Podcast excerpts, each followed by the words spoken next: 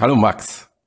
Hallo Matthias. Und ein herzliches Hallo an unsere Hörerin zu einer neuen Folge Deep Minds und zum Podcast gemeinsam mit Menschen, die sich mit künstlicher Intelligenz und Wissenschaft befassen. Ähm, Ihnen stellen wir einfache und schwere Fragen über Technologie, Forschung, Entwicklung und unsere Zukunft. Wen haben wir heute zu Gast bei Deep Minds, Max? Heute ist unsere Expertin Dr. Simone Ehrenberg-Sillis. Simone ist Seniorberaterin in der VDI, VDE IT und als Expertin am Institut für Innovation und Technik aktiv. Dort arbeitete sie zunächst im Bereich Gesellschaft und Wirtschaft und seit 2011 ist sie dort im Bereich Demografie, Klasse und Zukunftsforschung aktiv. Sie befasst sich unter anderem mit Technologiefolgeabschätzung, da klären wir auch noch, was das ist, und leitete von 2014 bis 2016 das Horizon Scanning für das Büro für Technikfolgenabschätzung beim Deutschen Bundestag. Aber das ist noch nicht alles. Ja, das macht sie nämlich heute auch immer noch als stellvertretende Projektleiterin. Ich würde gerade sagen, es klang schon nach einer Menge eigentlich. Ja, und sie ist auch noch stellvertretende Projektleiterin beim mhm. Konsortium für die strategische Vorausschau der digitalen Denkfabrik des Bundesministeriums für Arbeit und Soziales. Okay, das und war ein sehr langer Name. Das ja, das ist richtig. Aber da jetzt noch nicht auf, denn sie hat auch noch zahlreiche Arbeiten veröffentlicht, darunter über Methoden des Horizon Scannings, mhm. Regierungsforesights, der Digitalisierung und Arbeit 4.0. Mhm. Und mit Simone haben wir gesprochen über, klar, Technikfolgenabschätzung. Was ist das? Wie funktioniert, man, funktioniert das? Wie macht man das? Wir haben mit ihr gesprochen über künstliche Intelligenz, Arbeit, Gesellschaft, das Zusammenspiel dieser drei Elemente und wie es sich gegenseitig ja. beeinflusst. Ähm, welche KI-Technologien können Arbeit und Gesellschaft potenziell verändern? Wird KI alle Jobs ersetzen? Und was wäre dann die Folge daraus? Brauchen wir sowas wie ein bedingungsloses Grundeinkommen? Digitale Dividende. Also ihr seht schon, das war ein sehr langes, sehr ausführliches Gespräch, aber auch ein sehr interessantes Gespräch, was wir mit Simone geführt haben. Mhm. Ich erinnere mich, dass sie sehr tapfer war, weil sie ein bisschen erkältet war und ja. dass der Tag unfassbar heiß war, aber dass ich ja. trotz allem eine Menge darüber gelernt habe, ähm, wie komplex es ist, Zukunft vorherzusagen und wie groß das Potenzial von künstlicher Intelligenz ist, dass sie diese Zukunft grundlegend verändern wird. So, kurzer Schnitt, was ist hier los? Ähm, wir sehen anders aus, sind platt, platt und plötzlich ist es kalt draußen. Äh, das liegt daran, dass wir einige Zeit nach Sponsoren gesucht haben, die diesen Podcast unterstützen und somit möglich machen. Ähm, sie haben uns die Bude eingerannt und deswegen haben wir monatelang gebraucht, um uns zu entscheiden, bis wir die richtigen zwei Sponsoren für diesen Podcast gefunden haben. Nein, äh, also im Ernst, die Organisation, äh, Aufnahme, Schnitt sind ganz schön viel Arbeit und ähm, dank unserer Sponsoren können wir diesen Videopodcast für euch kostenlos anbieten. Und deshalb freuen wir uns zwei sehr, dass wir jetzt unsere beiden aktuellen Sponsoren kurz vorstellen können. Das ist zum einen die BWI. Das ist das IT-Systemhaus der Bundeswehr. Sie unterstützt die Digitalisierung der Streitkräfte mit IT-Expertise und treibt Innovation voran. Künstliche Intelligenz spielt dabei eine wichtige Rolle. Zum Beispiel ähm, bei der Auswertung von Daten, zur Generierung von Lagebildern oder für die Automatisierung von Prozessen in Rechenzentren. Mehr Informationen über die BWI, über künstliche Intelligenz bei der BWI und Karrierechancen, weil die BWI sucht immer viele gute Leute, gibt es über die Links in der Beschreibung. Und jetzt haben wir noch einen zweiten Sponsor und den wird euch Max vorstellen. Genau, der zweite Sponsor ist Bolabs Cookie. Das ist das Cookie Opt-in Plugin für deine WordPress-Webseite. Äh, mit Bolabs Cookie kannst du deine Webseite oder natürlich auch die Webseiten deiner Kunden, wenn du eine Agentur betreibst, DSGVO für deine Freunde, und, ja, für deine Freunde, deine Mutter, deine Oma, deine Oma, genau, alle WordPress-Seiten, ja, alle WordPress-Seiten DSGVO und TTDSG konform gestalten. Und mittlerweile benutzen bereits über 250.000 Webseiten Bollabs Cookie. Und wenn ihr mehr erfahren wollt oder sogar einen Rabatt bekommen wollt, geht ihr auf borlabs.io slash mixed und nutzt den Couponcode MIX, das ist M-I-X-E-D, alles groß geschrieben, nicht zu verwechseln mit meinem Namen, für deine Lizenz und ihr spart fünf Prozent bei eurem Kauf. Auch hier findet ihr weitere Links und alle Infos in der Beschreibung. Genau, richtig. Das ist ein sehr, sehr gutes Cookie-Plugin. Okay, und äh, jetzt starten wir mit dem richtigen Videopodcast. Äh, viel Spaß und ich hoffe, ihr lernt was und nehmt was mit. Viel Spaß.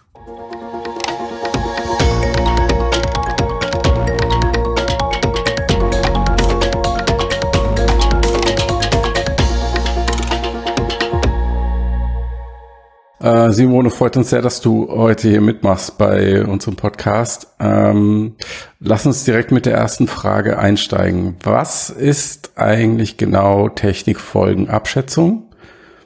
Und warum ist das so schwer? Oder vielleicht ist es gar nicht schwer. Ja, also die Technikfolgenabschätzung, die gibt es so seit den 50er Jahren und das ist auch keine Erfindung der Wissenschaft, sondern eine Idee des äh, amerikanischen Kongresses. Die Abgeordneten wollten einfach besser informiert sein über die Wirkungen von Technik und die äh, gesellschaftlichen Auswirkungen von Technik und vor allen Dingen auch über ja die nicht intendierten Folgen von Technik. Also Technik ist ja immer ganz stark mit Fortschrittsideen verbunden, äh, bringt uns weiter, sorgt dafür, dass wir äh, Wachstum haben und dieses Wachstum dann auch hoffentlich verteilen können und davon profitieren. Aber es gibt natürlich auch äh, Technologien, die am Ende anders wirken als gedacht so wie wir das gar nicht absehen konnten und von dem wir auch nicht unbedingt immer genau wissen, welche Probleme sie auch noch für uns bringen. Also solche Dinge wie äh, Atomkraft beispielsweise ist natürlich so eine klassische Zukunftstechnologie, an die man sehr hohe Erwartungen hatte und man sich nicht rechtzeitig überlegt hat, wie man dann äh, ja mit den Atommüll umgeht, Endlagerfragen klärt oder ähnliches. Ähm, Technikfolgenabschätzung ist eigentlich so, dass was wir hier in Deutschland äh, klassischerweise auch dann betrieben haben, ähm, ja, in der Wissenschaft wahrscheinlich schon seit den 60er Jahren, im Bundestag aber auch schon seit 30 Jahren. Es gibt ja das Büro für Technikfolgenabschätzung beim Deutschen Bundestag, was regelmäßig wissenschaftliche Analysen zu unterschiedlichen Technologien durchführt. Also auch hier war der parlamentarische Bedarf durchaus gegeben. Aber es gibt ja eigentlich auch noch diesen ähm, ominöseren Begriff, jedenfalls in, in Deutschland, Foresight. Und äh, Foresight und Technikfolgenabschätzung äh, lassen sich nicht unbedingt komplett voneinander trennen.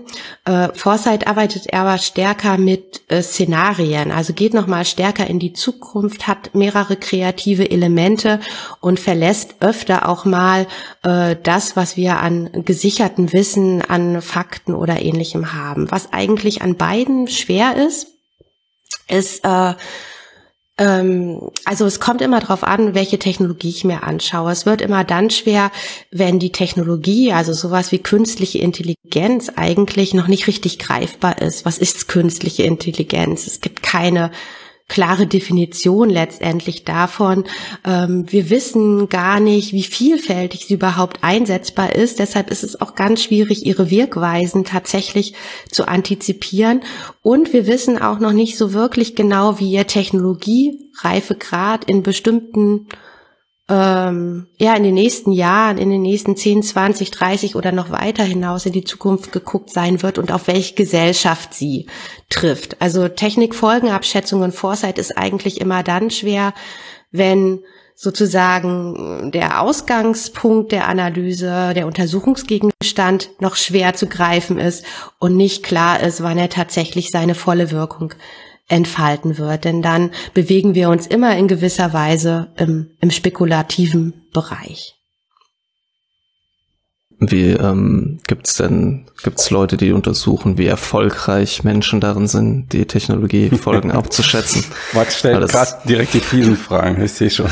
weil das ist ja so ein klassisches Argument auch bei der KI und die Risiken, die KI bieten oder wenn man einschätzen will, wie schnell sich sowas entwickelt, das häufig, es gibt ja viele historische Beispiele, wo Leute sich fundamental verschätzt haben, so wie erfolgreich eine Technologie wird? Ja, also es gibt tatsächlich keine Evaluation der Genauigkeit der oder der auch der des Zutreffens von Ergebnisse der Technikfolgenabschätzung oder von Foresight. Ich glaube Technikfolgenabschätzung, weil sie meistens doch nicht so weit in die Zukunft guckt, sich die nächsten zehn Jahre anschaut. Ähm, darüber haben wir über diesen Zeitraum haben wir meistens relativ viel Wissen. Äh, wenn sie dann noch interdisziplinär arbeitet und die Technologie nicht komplett unbekannt ist, ist sie, glaube ich, relativ präzise.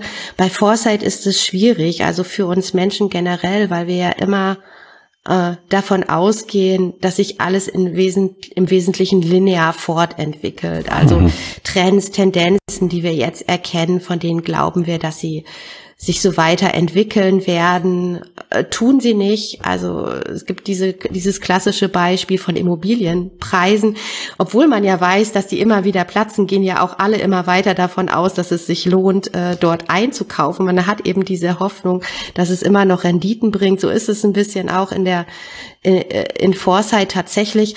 Und es gibt dieses berühmte Beispiel, auch wenn man das partizipativ anlegt, wenn man wenn man Leute fragt, äh, gefragt hätte im 19. Jahrhundert, was wünscht ihr euch für eure Mobilität, dann hätten die gesagt, na ja, äh, schnellere Pferde und Striegelmaschinen, also auf eine Idee zu kommen, dass es so etwas wie ein Automobil gibt, wäre man sicherlich nicht gekommen. Mhm. Und es gibt auch immer das schöne Beispiel zu sagen, was wäre eigentlich, wenn wir eine Technikfolgenabschätzung zum Automobil gemacht hätten? Dann hätten wir es wahrscheinlich nicht zugelassen. Deshalb wird Technikfolgenabschätzung auch immer so ein bisschen als Technology Arrestment verschrien, äh, weil man speziell so im deutschsprachigen Raum ähm, sehr stark dann an der einen oder anderen Stelle auf die Risiken schaut. Deshalb wird es meistens so ein bisschen weiter äh, gedreht in Richtung von Technik- und Innovationsanalyse, wie man modern sagt, wo man auch auf die Chancen natürlich schaut und das versucht in gewisser Weise äh, zusammen zu bringen. Aber es gibt keine Ev Evaluation, wann man richtig lag. Es gibt aber Beispiele äh, dafür, dass zum Beispiel solche Dinge wie die Pandemie durchaus und auch die äh, Probleme, die wir damit haben als Gesellschaft und als politisches System, als Gesundheitssystem umzugehen, also dass wir diese Resilienzproblematik haben. Äh, äh, das wurde vorausgesehen in Foresight-Studien, die einige Jahre alt sind. Und das hat man auch in Horizon-Scanning-Prozessen durchaus gesehen. Das ist eigentlich so das typische Problem der, der Knowing-Doing-Gap. Es gibt halt viele Analysen und Studien. Für die Politik ist es auch manchmal schwierig, genau die zu identifizieren, die das Richtige an der Stelle vorausgesagt haben. Mhm. Und ähm, dieses dieses disruptive Potenzial, ja, ich habe dieses Wort jetzt schon benutzt, äh, was du beschrieben mhm. hast, wie vorhin, okay, Leute reiten immer nur auf Pferden, können sich das Auto nicht vorstellen. Gibt es denn irgendwelche Ansätze bei dieser Technikfolgenabschätzung, diese grundlegenden technologischen Veränderungen, die dann wirklich, ich sag mal, ein komplett neues Gesellschaftsbild oder ein neues Wirtschaftssystem ähm, bilden können, sich den irgendwie gedanklich anzunähern, überhaupt sein Gehirn so einzustellen, dass man ja ähm, sowas erahnen könnte? Ja, also das gibt es durchaus ähm, in Szenarienprozessen. Da schaut man sich ja eine, ja eine also im Prinzip unterschiedliche Dimensionen an, die man miteinander kombiniert, die sich für die für die Zukunft relevant sein könnten. Das sind dann solche Fragen wie wenn wir uns jetzt die Arbeitsgesellschaft anschauen, ähm, welche Technologien werden eine Rolle spielen. Aber es ist natürlich auch die Arbeitsgesellschaft, die wir haben werden im Jahr 2040 oder darüber hinaus, ist natürlich auch von solchen Entwicklungen wie äh, dem Klimawandel geprägt. Ja, also unter gewissen äh, ja, unter gewissen Bedingungen des Nichterreichen des Zwei-Grad-Ziels ähm, ergeben sich enorme Probleme für bestimmte Jobs, die du heute hast, wenn du an Arbeitsschutzfragen stellst, auf dem Bau, also für Draußenarbeiter, aber letztendlich auch für Drinnenarbeiter, weil es für uns wahnsinnig schwer wird, in gewisser Weise zu arbeiten. Dann ist natürlich auch immer die Frage, ähm, wie viel Energie braucht die Digitalisierung überhaupt und trägt das nicht zusätzlich dazu bei? Oder kann KI auch dazu beitragen, dass wir äh, Energiesysteme so intelligent und effizient organisieren können, dass es letztendlich doch dann zu weniger Energieeinsatz kommt und wenn die nachhaltig hergestellt wird, dass es dann eben nicht nochmal zu einer Beschleunigung des Klimawandels kommt. Also es gibt unterschiedliche Dimensionen, die man sich aus anschauen kann in diesen Szenarien und dann geht man meistens so vor, dass man sich überlegt, äh, was, was wissen wir eigentlich relativ sicher? Also tatsächlich aus unterschiedlichen wissenschaftlichen Disziplinen. Was wir relativ sicher wissen in, äh, in Deutschland ist, wie sich unsere demografische Situation entwickeln wird. Also wir werden noch einen Bevölkerungszuwachs haben bis zum Jahr 2029 und dann äh, geht es runter bis zum Jahr 2040. wir werden auch äh, sehr wahrscheinlich einen Fachkräftemangel haben in bestimmten Berufen.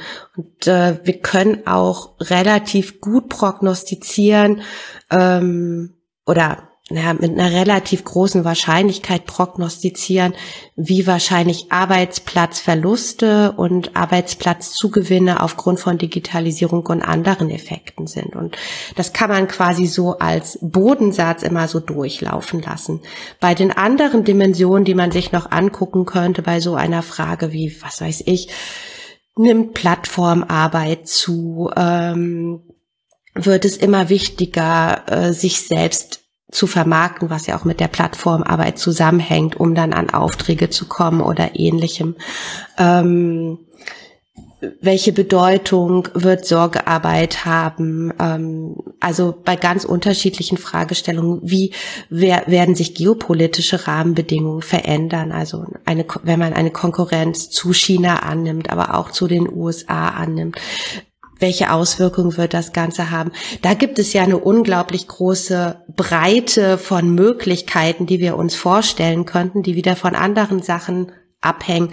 Und da geht man in der Regel vor, dass man dann ja im Prinzip wie bei einem Mischpult guckt, dass man den Bass mal stärker reinmischt und was dann eigentlich passiert. So sagt man eben, okay, jetzt gehen wir das ganze Spiel mal durch, indem wir sagen, okay, wir haben das 2 Grad Seed komplett verfehlt. Was bedeutet das? Es hat ja viele Effekte.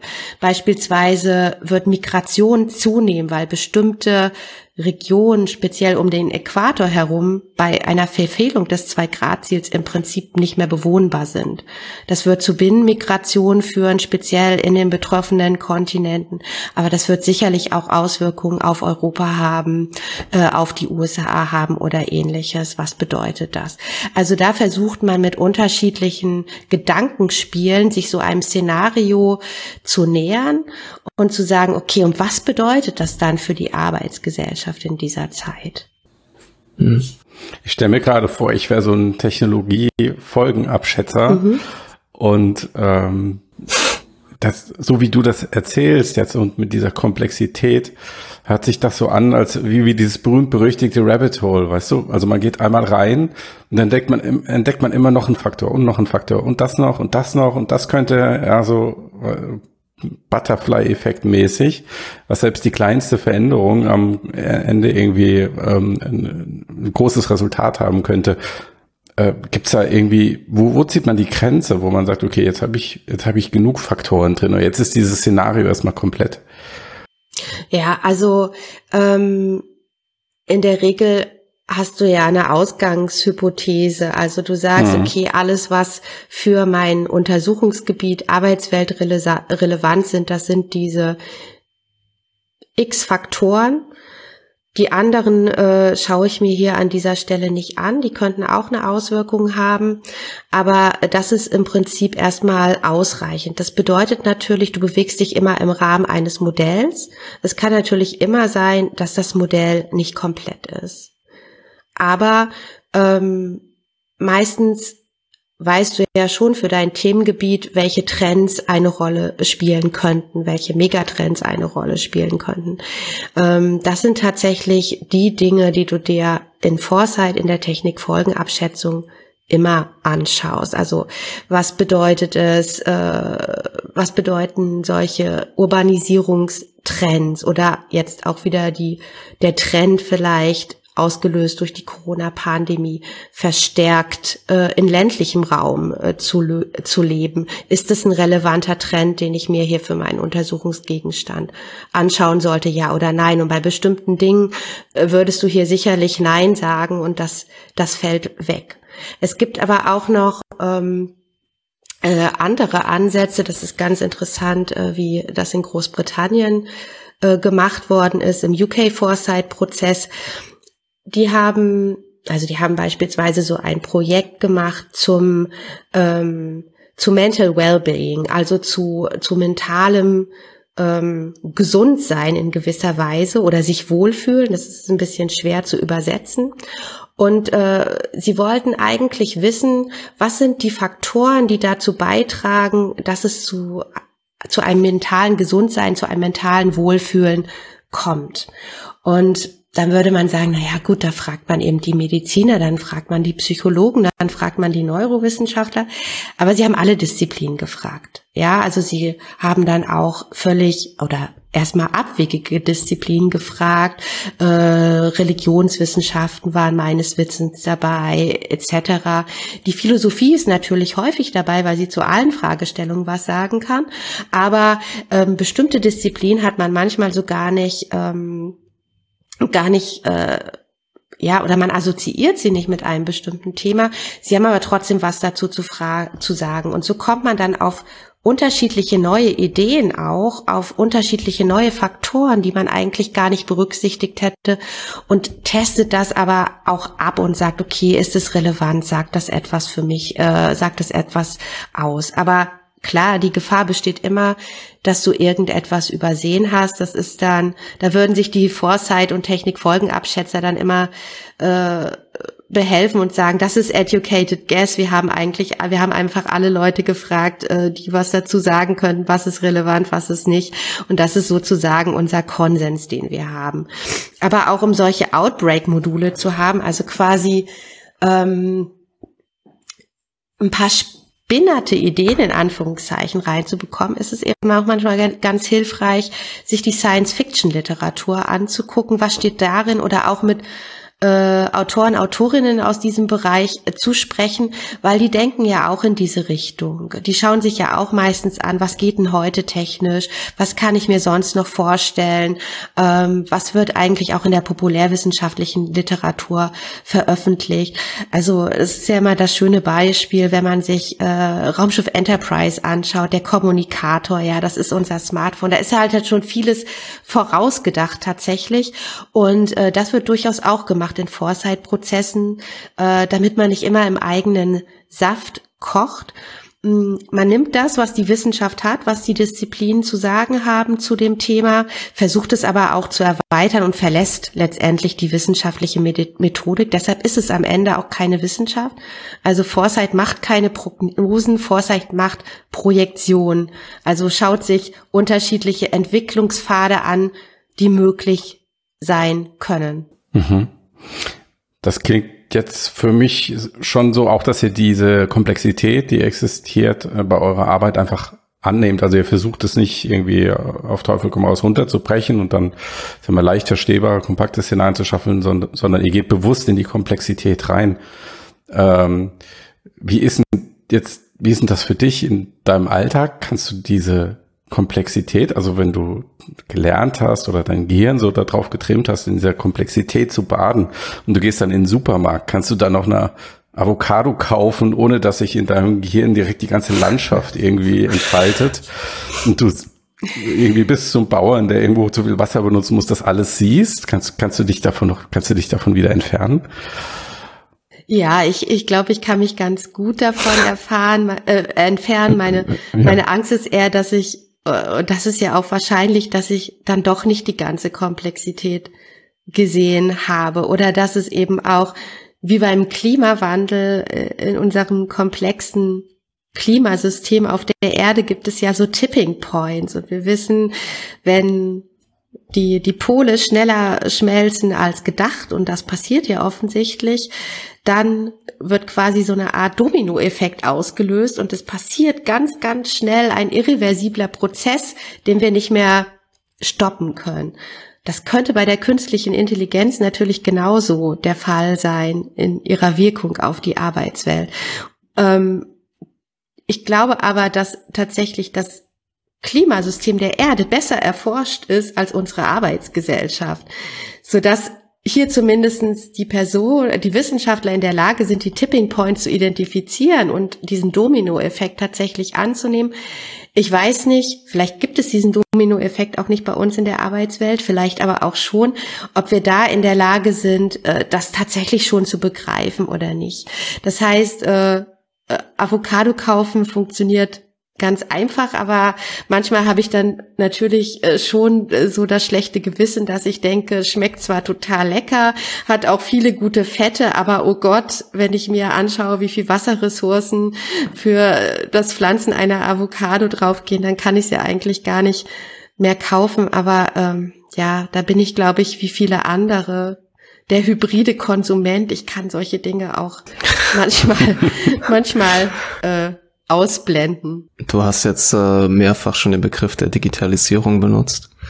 Und ähm, was ich mich in der Debatte manchmal frage, ist, ob, also wenn man jetzt davon ausgeht, dass die Begriffe, die man benutzt, so ein bisschen auch das, was man damit erklärt, natürlich vorherbestimmt und vielleicht auch das, was man vorhersehen kann und versteht, ob der Begriff, inwieweit der Begriff der Digitalisierung denn für die Entwicklung von die oder die Entwicklung in der Arbeitsgesellschaft zum Beispiel durch die durch KI ausgelöst werden halt beschreibt oder ob das quasi irgendwie was separates ist und dass wenn man das durch die Brille der Digitalisierung sieht und das dann so vergleicht mit ähm, Internet und den ersten Big Data Geschichten nicht vielleicht den Fehler begeht es zu unterschätzen oder halt oder zu überschätzen. Also ich glaube der der Begriff der Digitalisierung in der Arbeitswelt wird mittlerweile synonym verwendet mit Veränderungen in der Arbeitswelt generell, die nicht unbedingt immer was mit Digitalisierung äh, zu tun haben, sondern einfach auch in, in klassischer Art und Weise äh, Automatisierung sein kann. Da ist sicherlich auch immer noch was Digitales dahinter, aber das hängt zum Beispiel irgendwie damit zusammen, dass bestimmte Tätigkeiten von Maschinen schneller, besser gemacht äh, werden können ähm, und äh, diese Maschinen auch nicht mehr so wartungsintensiv sind oder ähnliches.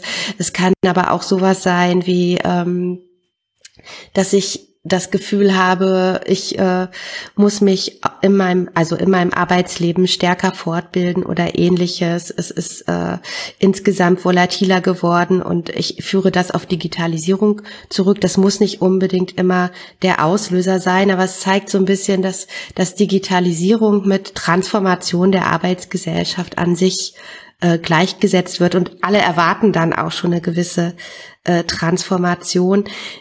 Das ist denke ich, sehr unterschiedlich. Es gab, das ist, das ist das, was, was meistens äh, in, in Foresight-Prozessen diskutiert wird zur Arbeitsgesellschaft. Es gibt diese berühmte Fry-Osborne-Studie zur Zukunft der Arbeit aus dem Jahr 2013 und äh, die wird zitiert im Wesentlichen, weil sie natürlich mit einer Horrorprognose äh, aufwartet. Sie sagt nämlich äh, für die USA 50 Prozent aller Jobs sind äh, von Digitalisierung bedroht. So.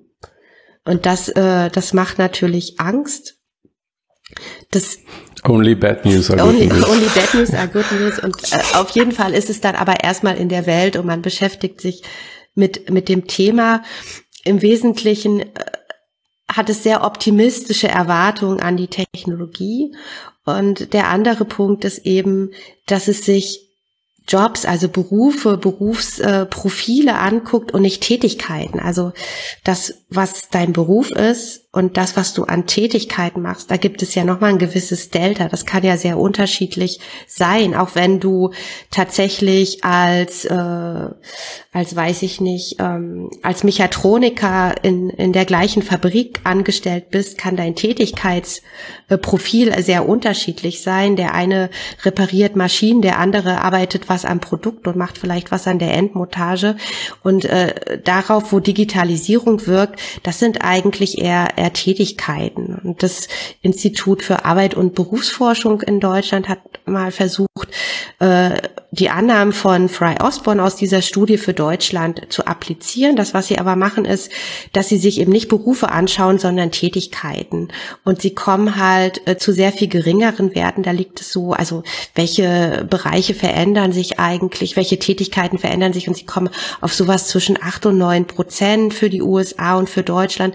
Das hört sich schon mal, schon mal weniger dramatisch an und nicht nach äh, Massenarbeitslosigkeit und und ähnlichem.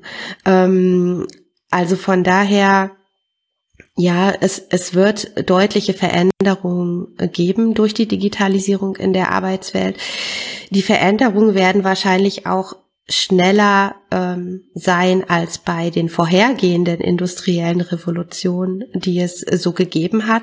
Und das bedeutet aber vor allen Dingen für die Arbeitskräfte, die es jetzt schon gibt, dass sie sich sehr wahrscheinlich in ihrem Berufsleben ähm, immer wieder auch neue Kenntnisse, neue Kompetenzen, neue Qualifikationen äh, aneignen müssen. Also dieser Begriff des lebenslangen Lernens wird ja hier häufig diskutiert. Für manche hört sich das an wie eine Drohung und äh, da gibt es ja auch gute Gründe, weil ähm, ja. eben nicht jede Lernbiografie und das hat auch was damit zu tun, wie wir lernen und wie unser Bildungssystem strukturiert ist, immer von positiven Erfahrungen ähm, begleitet worden ist und deshalb löst eben dieser Begriff der Digitalisierung auch so viele Ängste äh, aus tatsächlich und ja steht für Transformation an sich und natürlich Wandel ist immer ist immer ähm, anspruchsvoll, ja. Ja, lebenslanges Lernen äh, klingt für mich nicht wie eine Bedrohung. Lebenslange Schule hingegen. Ja. da würde ich die Beine in die Hand nehmen.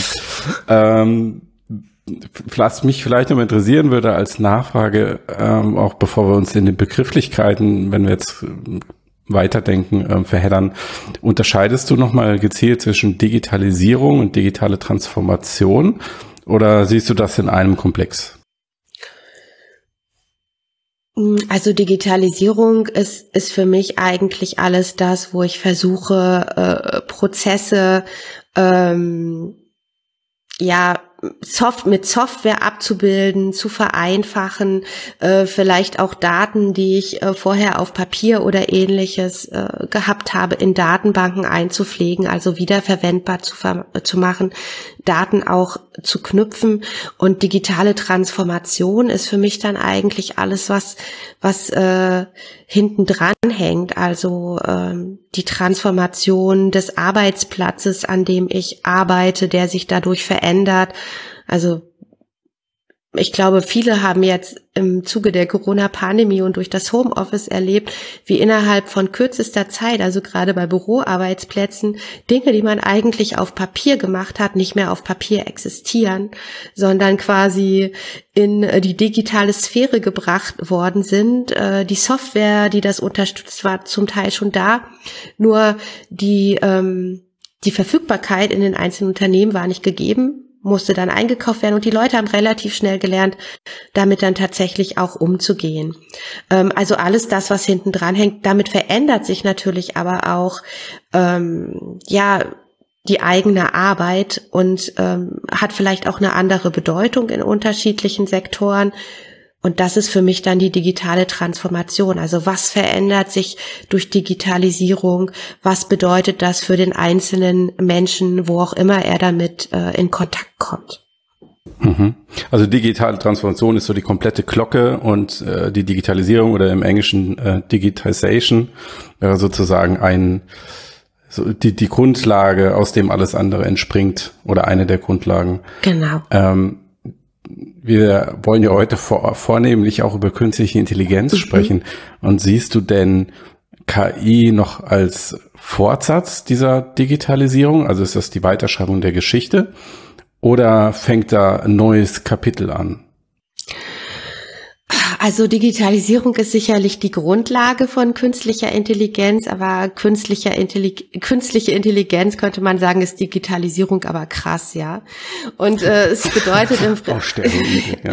es bedeutet im Prinzip ja, dass künstliche Intelligenz, wie der Name schon sagt, also man versucht die Intelligenz des Menschen künstlich abzubilden, mit digitalen Mitteln abzubilden und die Art und Weise, wie der Mensch denkt, ja, welche logischen Schlüsse er zieht, ähm, nachzubilden mit digitalen Mitteln, mit Algorithmen. Also von daher ist es was anderes und ich glaube auch ein zentraler Faktor ist eben die Autonomie dieser Systeme, das, das maschinelle Lernen, dass ich, sie bringen sich selbst Dinge bei, die wir ihnen nicht vorgegeben haben. Und Digitalisierung einfach gedacht ist ja meistens für sehr ähm, ja sehr spezifische Anwendungszusammenhänge und da können äh, dann die, die Informatiker, die Softwareentwickler, die das programmieren, noch sehr stark regelbasiert arbeiten. Ja, sie wissen im Prinzip, okay, was soll diese Anwendung machen? Da gibt es unterschiedliche Pfade, die äh, begangen werden müssen. Da muss ich mir Regeln überlegen und die gebe ich vor. Und das System macht aber das, was ich ihm als Mensch gesagt habe.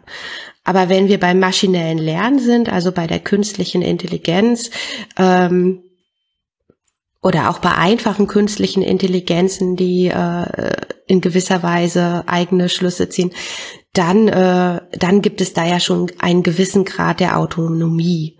Das heißt, es ist, es ist etwas anderes als Digitalisierung. Die Digitalisierung ist die Voraussetzung dafür, dass sich eine KI äh, entwickeln kann. Sie ist auch dafür eine Voraussetzung, dass eine KI lernen kann. In der Regel werden ja nicht immer, aber in der Regel schon Massendatensätze gebraucht, äh, damit eine KI trainiert werden kann.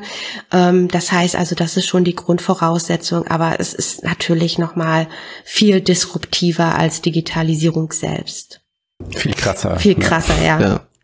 Also was ich da immer einen interessanten Aspekt fand, war, dass wenn man das so aus einer Perspektive der Automatisierung betrachtet und was quasi für ein Berufsbild davon betroffen wird, also wie der Begriff der Automatisierung, den man ja eigentlich häufig eher so mit so manueller Arbeit äh, verbunden hat, auf einmal halt eben Leute in der Verwaltung trifft, die quasi vielleicht nicht damit gerechnet haben, dass das, was sie machen, jemals einfach von einem Computer übersetzt wird.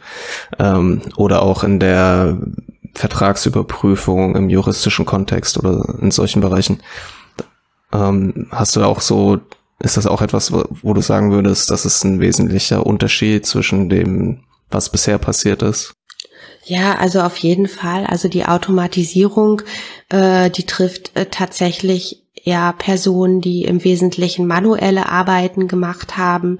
Immer dort, wo eine Maschine das auch äh, ersetzen kann, wird es natürlich ersetzt. Äh, das hat man ja auch erlebt. Wir nehmen ja, wir, wir, wir sehen ja einfach, dass Produktion auch immer wieder äh, abnimmt, jedenfalls die Produktion von Gütern, nicht so sehr die Produktion von Maschinen, da ist Deutschland ja auch ganz gut äh, drin, aber tatsächlich von dem, wenn man sich anschaut, was mit der klassischen Textilindustrie äh, passiert ist oder ähnliches, also diese Dinge, die eben hochautomatisiert sind heutzutage. Ähm, das hat natürlich Menschen getroffen, die eher manuell gearbeitet haben und die künstliche Intelligenz. Das wird jetzt auch tatsächlich die Wissensarbeiter treffen, das wird äh, Journalisten treffen, das wird äh, Leute im Controlling treffen, ähm, im, im, Bereich äh, ja der Finanzwirtschaft oder ähnliches. Da werden nicht komplette Berufsbilder verschwinden oder jedenfalls glaube ich, dass das eher untergeordnet der Fall sein wird. Aber das, was die äh, das, was die einzelnen ähm, Berufe im Moment machen, das wird sich natürlich verändern. Und das muss nicht immer vom zum Nachteil sein. Also so reif ist die künstliche Intelligenz oder die Anwendung, die wir haben, gerade auch noch nicht. Mhm. Also könnte man wenn man das noch weiterdenkt, sagen, okay, KI ist so ein bisschen die Automatisierung der Digitalisierung. Also darauf wolltest du, glaube ich, auch ein bisschen hinaus, Max, oder so im Sinne von, was Maschinen damals für die Arbeiter, für die manuelle Arbeit getan haben. Ähm, macht auch ja immer noch tun. Also, ja. Oder immer noch tun, genau richtig, oder mehr ja. tun, macht KI dann ähm, jetzt in den nächsten Jahren und Jahrzehnten für alles, was mit Software, mit Computer, mit Nachdenken zu tun hat. Ja. Also es ja. gab das erste Mal, wo das mir so richtig irgendwie bewusst wurde, war, als mhm. ich äh, schon ein paar Jahre her, da hat VW einen Stellenabbau angekündigt von, mhm. ich weiß nicht mehr, ein paar tausend Jobs und ja. die waren halt alle in der Verwaltung. Ja. Und nicht, wie man das sonst so kannte, halt eben in irgendwie im Produktionsbereich. Ja. Das, genau. Das ist ähm, dann auch, auch ein int interessanter Punkt. Natürlich auch, wenn, ähm, so wie du, Simone, gesagt hast, sich die, die Arbeit vielleicht nicht nicht verschwindet, aber das Berufsbild verändert sich, steht ja dann am Ende immer noch die Frage, wie auch bei jetzt ähm, der, der Automatisierung der manuellen Arbeit, okay, aber wie viel Arbeit bleibt denn noch übrig, die getan werden muss? Ja, also es bleibt eben im Wesentlichen erstmal andere Arbeit übrig. Ähm, KI oder künstliche Intelligenz ist ja sehr gut darin, Massendaten tatsächlich auszuwerten und zu strukturieren. Und es kann dir relativ schnell äh, durch die Kombination von unterschiedlichen Daten Entscheidungsgrundlagen geben. Der Mensch ist aber besser darin, Entscheidungen auch zu treffen oder Strategien zu entwickeln. Also jedenfalls das, was wir im Moment, wir haben ja keine äh, super künstliche Intelligenz im Moment. Wir haben ja eher wir haben ja eher eine einfache oder eine, eine schwache KI. Es wird ja eigen, es wird ja meistens unterschieden zwischen schwacher KI, äh, starker KI und künstlicher Intelligenz. Und das, was wir in der Anwendung heute haben, das sind ja eher äh, schwache KIs, ja, die können einfach in einem bestimmten Feld, äh, hat man ein Modell trainiert, ähm, vielleicht ein künstliches neuronales Netz trainiert und da sind die relativ gut drin. Das bedeutet aber nicht, dass wenn jetzt ein Chatbot, der relativ gut funktioniert und mir Fragen äh, beantwortet zu meiner Krankenversicherung oder zu der Versorgung äh, oder ähnlichem, wie sie ja zum Teil auch schon eingesetzt werden im Kundenservice, dass der mein Auto fahren kann. Ja, also das kann er ja noch nicht. Er ist ja nur auf diesen einen speziellen Anwendungsbereich tatsächlich trainiert. Und wir würden von starker KI sprechen, wenn dieser Transfer möglich wäre, ja. Also wenn er, wenn er genug wissen würde, um auch andere Dinge zu machen, die ich ja als Mensch machen kann, ja. Ich kann ja Kundenberatung machen und ich kann mein Auto fahren. Ähm, das kann äh, die gegenwärtig existierende KI natürlich noch nicht. Und bei der bei der Super-KI wären wir dann dabei, dass sie tatsächlich äh, mehr kann als alle Menschen zusammen. Das ist dann so diese, diese Vorstellung, äh, die man da hat und äh, die nicht die nicht komplett von der Hand zu weisen ist. Äh, berühmte Leute halten das ja für sehr wahrscheinlich, dass was passiert und äh, dass man da aufpassen soll, dass es eben nicht passiert. Aber im Moment bewegen wir uns ja im Bereich ähm, der schwachen KI. Und das bedeutet im Wesentlichen, dass dort, wo sie zum Einsatz kommt, ähm, übernimmt sie ganz häufig auch Routinearbeiten, also klassischerweise in der Kundenberatung. Also es wurde jetzt vor kurzem oder ja nicht vor kurzem, aber vor einiger Zeit eine Studie veröffentlicht äh, von Verdi zusammen auch mit dem Arbeitsministerium, wo man sich mal angeschaut hat, wie so einfache besser gesagt schwache künstliche Intelligenzen funktionieren, welche Aufgaben sie übernehmen können. Und das Beispiel, ähm, was sie sich angeschaut haben, war unter anderem ein Chatbot, der in äh, einer Human Resource Abteilung bei Siemens zum Einsatz gekommen ist und der Standardfragen beantwortet hat, die man üblicherweise ähm, die man üblicherweise an eine Personalabteilung stellt. Also wird mein Urlaub übertragen, äh, wie ist das mit meiner Elternzeit oder was auch immer.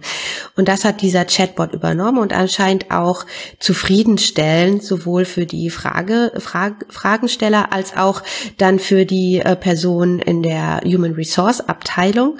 Und äh, es hatte auch eine hohe Akzeptanz tatsächlich. Also die hatten dann nicht die Angst, dass sie deshalb ihren Arbeitsplatz verlieren, sondern es war eher so, dass sie sich entlastet gefühlt gefühlt haben von ungeliebten Routinearbeiten und äh, Zeit für anderes hatten, was auch immer das dann war, aber das kann man sich ja vorstellen, dass es äh, für einen Personaler immer spannender ist, sich mit längerfristigen Recruiting-Strategien oder ähnlichem zu beschäftigen äh, oder auch andere äh, Personalfortbildungsprogramme oder so zu entwickeln. Also alles das, was was Menschen gerne machen, was was ihnen auch den Spaß an ihrer Arbeit bringt und was man auch aus der Arbeitspsychologie und der Arbeitsorganisation weiß, welche Aufgaben eigentlich eher ähm, befriedigen befriedigend sind für Menschen und welche nicht. Dazu hatten sie mehr Zeit. Also von daher ist es nicht immer ist es nicht immer dann auch, wenn es in der Realität zum Einsatz kommt, sofort mit Ängsten behaftet. Okay, aber wenn man jetzt mal die Perspektive des Arbeitgebers einnimmt und nicht der Person, die meinten, ach, das war eigentlich ganz gut, ich musste nicht so viele Standardfragen beantworten und das jetzt mal zwei Jahre weiterdenkt oder sich ein Unternehmen anschaut, das halt 100 Support-Mitarbeiter hat, die halt den Großteil der Arbeit da eher in so einer Filtergeschichte besteht, wo man halt Anfragen erstmal einsortiert und dann die richtigen Leute weiterleitet, wenn man kann man sich ja schon vorstellen, dass da eben irgendwie Jobs verloren gehen, weil halt einfach weniger Arbeit anfällt, die jetzt von Menschen erledigt werden müssen. Ja. Und ähm, na, wir hatten ja vorhin davon gesprochen, dass nicht Tätigkeiten, sondern Jobs, äh, also äh, nicht Jobs, so sondern Tätigkeiten sich ja. äh, ersetzt werden oder ändern. Ähm, aber wenn halt eben ein Großteil der Tätigkeiten eben dann oder wenn man sich jetzt, keine Ahnung, im McDonalds vorstellt, dass da irgendwelche Cobots halt Burger belegen oder sowas, ist ja schon vorstellbar, dass gewisse Arbeits, äh, Arbeiten halt automatisiert werden, die es vorher vielleicht eben noch von Menschen erledigt werden, von denen wahrscheinlich niemand das gerne gemacht hat. Insofern ist es sehr gut. Aber auf der anderen Seite ist dann wieder die Frage, wie, äh, wo landen diese Menschen? Dann sind wir auch wieder bei dem Lernen, dass man sagt, ja, die müssen, da gab es ja auch mal eine Weile so ein Hashtag, dass die Leute sollen halt programmieren lernen oder sowas.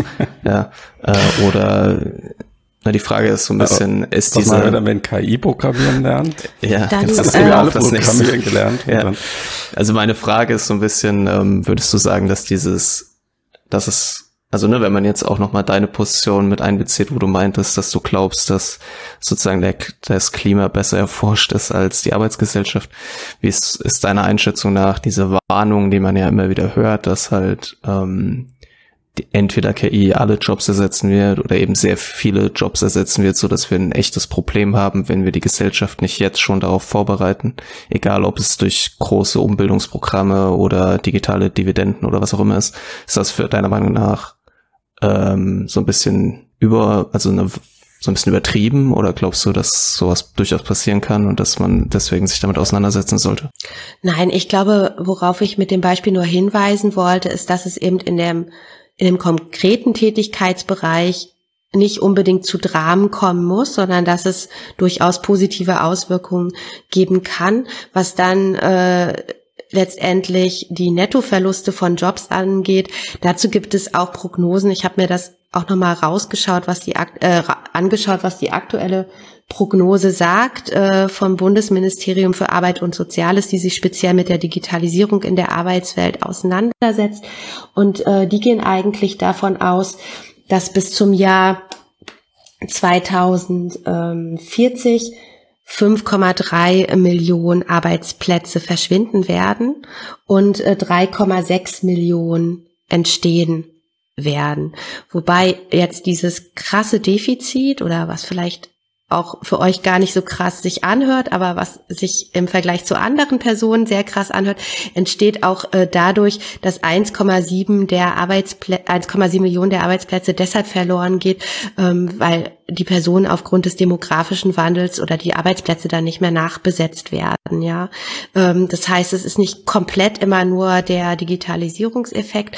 Im Wesentlichen hält sich das in der Waage. Also 3,6 äh, Millionen Plätze, Arbeitsplätze verschwinden, 3,6 Millionen neue Arbeitsplätze ähm, werden entstehen, aber das ist natürlich die Krux, ja. Also das, äh, wir werden in einigen Bereichen Fachkräftemangel trotzdem haben, weil dort Arbeitsplätze verloren gehen, eben in dem Bereich der Verwaltung oder ähnliches, also wo es eben viele sich wiederholende Arbeiten auch gibt oder Tätigkeiten in bestimmten Bereichen, die man leicht mit KI unterstützen kann. Ähm, sicherlich auch ein, ein, äh, ein Unternehmensmanager, der sieht, super, meine Personalabteilung ist jetzt ja viel effizienter geworden, dadurch, dass Routineanfragen mit äh, KI beantwortet werden können, wird jetzt nicht die Notwendigkeit sehen, aufgrund von steigender Mitarbeiterzahlen äh, und steigenden Routineanfragen dann die Personalabteilung aufzustocken. Also da werden dann keine Arbeitsplätze entstehen. Und gleichzeitig werden wir aber natürlich eine erhöhte Nachfrage haben in den, in dem Bereich IKT, also Informations- und Kommunikationstechnik. Ja, jemand muss diese Software entwickeln, die das Ganze auch dann letztendlich, äh, die das Wachstum erzeugt. Ähm, sei denn, sie entwickelt sich selbst. Seitdem sie entwickelt sich, aber das erwarte ich nicht bis zum Jahr 2040, muss ich ganz ehrlich sagen. Aber ja, sobald sie sich selbst entwickelt, sind wir in so einem ähm, Wally-Szenario, wo wir dann alle im Prinzip nur noch äh, in äh, Sonnenstühlen liegen und äh, Limonade schlürfen und übergewichtig werden. Nein, äh, so das, also das ist tatsächlich ähm, natürlich jetzt erstmal jenseits der Vorstellung, jedenfalls für die nächsten 20 Jahre. Ich halte es selbst auch nicht für wahrscheinlich, dass es schon in diese Richtung geht. Jedenfalls, wenn man sich die jetzige Technologiereife von KI anschaut. Aber wir werden eben im Prinzip also das Problem, was wir haben werden, ist nicht so sehr äh, der Nettoverlust von Arbeitsplätzen, den wird es vielleicht im geringeren Rahmen geben. Das Problem ist halt einfach die Transformation, die wir haben werden. Also wie kriegen wir die, äh, die Arbeitskräfte, die wir jetzt haben, ähm, dahin, dass sie qualifiziert sind für einen Arbeitsmarkt im Jahr 2040. Und das wird wahrscheinlich nicht äh, mit konventionellen Weiterbildungsmöglichkeiten alleine bewältigbar sein. Es ist auch nicht jeder in der Lage, Ingenieur zu sein und es ist nicht jeder in der Lage, Software Entwickler zu sein. Es gibt aber sicherlich gute Möglichkeiten, äh, ja, kann ich für mich auch in Anspruch nehmen. Es gibt aber sicherlich ähm, gute Möglichkeiten und vielleicht auch wieder KI unterstützt, äh, das Lernen an sich auch zu verändern. Dass man das eher am Arbeitsplatz äh, selbst tatsächlich durchführt, dass man äh, die Leute langsam an neue Technologien heranführt oder ähnliches. Ähm, und natürlich gibt es auch diesen enorm großen Bereich äh, im Gesundheitssektor, wo es eben auch um solche, ja, für den Menschen ähm, singuläre Eigenschaften geht, wie Empathie oder ähnliches, wo natürlich Arbeitskräfte äh, gesucht werden. Und äh, da muss man nicht unbedingt dann immer die Kenntnisse eines Softwareentwicklers haben, aber natürlich auch andere höherwertige Qualifikationen. Also letztendlich ähm, sieht man schon, dass es in die Richtung geht, dass sehr viel mehr hochqualifizierte Personen gebraucht werden. Nicht unbedingt nur Softwareentwickler, aber auch Personen, die eine gute Qualifikation haben. Wir sehen das jetzt auch in den Pflegeberufen, dass es auch dort zu einer gewissen Akademisierung kommt, die sicherlich auch sinnvoll ist in gewisser Art und Weise. Die gibt es in Großbritannien schon ganz lange und es führt eben dazu, dass äh, Pflegefachkräfte dort mit Medizinern ähm, auf einer Ebene gut sprechen können und auch als solche behandelt werden. Das scheint mir im, im deutschen Klinikalltag nicht immer der, der Fall zu sein, dass tatsächlich auch die Fachkompetenz, die Pflege Kräfte, Fachkräfte haben, dort äh, tatsächlich auch immer in der Form genutzt wird. Das hat auch sehr viel mit Habitus natürlich zu tun, den es in der Medizin gibt. Aber auch dort sehen wir ja eine Tendenz zur Akademisierung. Und äh, das wird sicherlich auch äh, dazu führen, dass wir uns überlegen müssen, wie wir es auch schaffen können, mehr Leute in unserem Bildungssystem zu höherwertigen Abschlüssen tatsächlich zu bekommen. Und zwar nicht nur nominell auf dem Papier, sondern auch dann tatsächlich, äh, was die Kompetenzen äh, angeht. Und ähm, was passiert mit Leuten, das ist wäre jetzt wahrscheinlich eure Frage, aber die stellt ihr natürlich. Stell, du kannst sie ruhig dir selber stellen. Nur zu. Ja, also die Frage ist, äh, was passiert mit mit mit Leuten, die ähm, ja, die sich nicht weiter qualifizieren lassen können oder wollen. Und das ist natürlich ähm, das ist natürlich eine große Herausforderung und da sind wir dann bei der Frage, also es, es, ist relativ wahrscheinlich, dass menschliche Wertschöpfung und ihr Beitrag zum Wachstum abnehmen wird. Und äh, wir werden aber weiterhin sehr wahrscheinlich durch Digitalisierung und künstliche Intelligenz Wachstum sehen und dann geht es um Verteilungsfragen. Und da ist man natürlich ganz schnell bei dem Thema Grundeinkommen, Maschinensteuer, also äh, wie verteilt man letztendlich die digitale Dividende? Das ist eine klassische Verteilungsfrage, ja. Hältst du es denn auch für möglich, dass unser Gesellschafts- und Wirtschaftssystem, so wie es jetzt bei uns ist, wie wir es kennen, in bestimmten Bereichen auch Entscheidungen trifft, also fachlich ähm, und einfach vom Funktionieren her könnte man hier KI einsetzen, aber wir verzichten drauf, weil wir das, was KI uns nicht geben kann, ähm, nämlich der menschliche Kontakt, die Empathie, diese Faktoren, die du genannt hast, die sind uns wichtiger. Ähm, also lassen wir da den Menschen im Beruf, obwohl wir da meinetwegen auch einen gut sprechenden Roboter hinstellen könnten. Theoretisch. Also das ist so eine für mich große Unbekannte, die ich nicht einschätzen kann. Also wenn du rein kapitalistisch denkst, musst du sagen, okay, alles, was irgendwie automatisiert werden kann, wird automatisiert werden. Punkt. Aber Oder ist das so wie eine Subvention im Kohle, in der Kohleindustrie dann? Ähm, ja. ja, also also Roboter, also klar, es gibt es gibt eigentlich fast jedes Jahr diesen berühmten Zeitungsartikel, der schreibt, Roboter können in zehn Jahren fühlen. Ne? Den gibt es jedes Jahr und er kann das immer in zehn Jahren und den gibt es schon wahrscheinlich seit ich irgendwie Zeitungen lese. Ist bisher nicht eingetreten, bedeutet natürlich nicht, um nicht den Fehler zu machen, dass sich alles linear fortschreibt, dass es in der Zukunft nicht möglich ist. Ich halte es aber für relativ unwahrscheinlich, dass ein Roboter echte Gefühle imitieren, äh, echte, echte Gefühle imitieren kann, echte Gefühle fühlt, dass er sie imitieren kann, das kann ich mir schon vorstellen. Ähm, aber ich glaube, dass es jetzt ja schon Ansätze gibt äh, im regulativen Bereich, wenn du mal anschaust, was in dieser Verordnungsvorlage der Europäischen Kommission ist für die künstliche Intelligenz. Ja, da gibt es ja Bereiche, wo sie sagen, es ist inakzeptabel, dass es hier Anwendungen gibt. Und das sind zum Beispiel alle Bereiche, wo es darum geht, äh, Menschen zu manipulieren, also zu bestimmten Handlungen zu bekommen als KI oder ähm, Defizite von Menschen, sei es sowas wie Demenz oder auch eine, äh, eine kognitive Einschränkung oder was auch immer auszunutzen. Das kann man grob sagen, das ist dieser Bereich. Und dann gibt es äh, einen anderen Bereich, wo man sagt, oh, hier sind KI-Anwendungen schwierig oder risikobehaftet.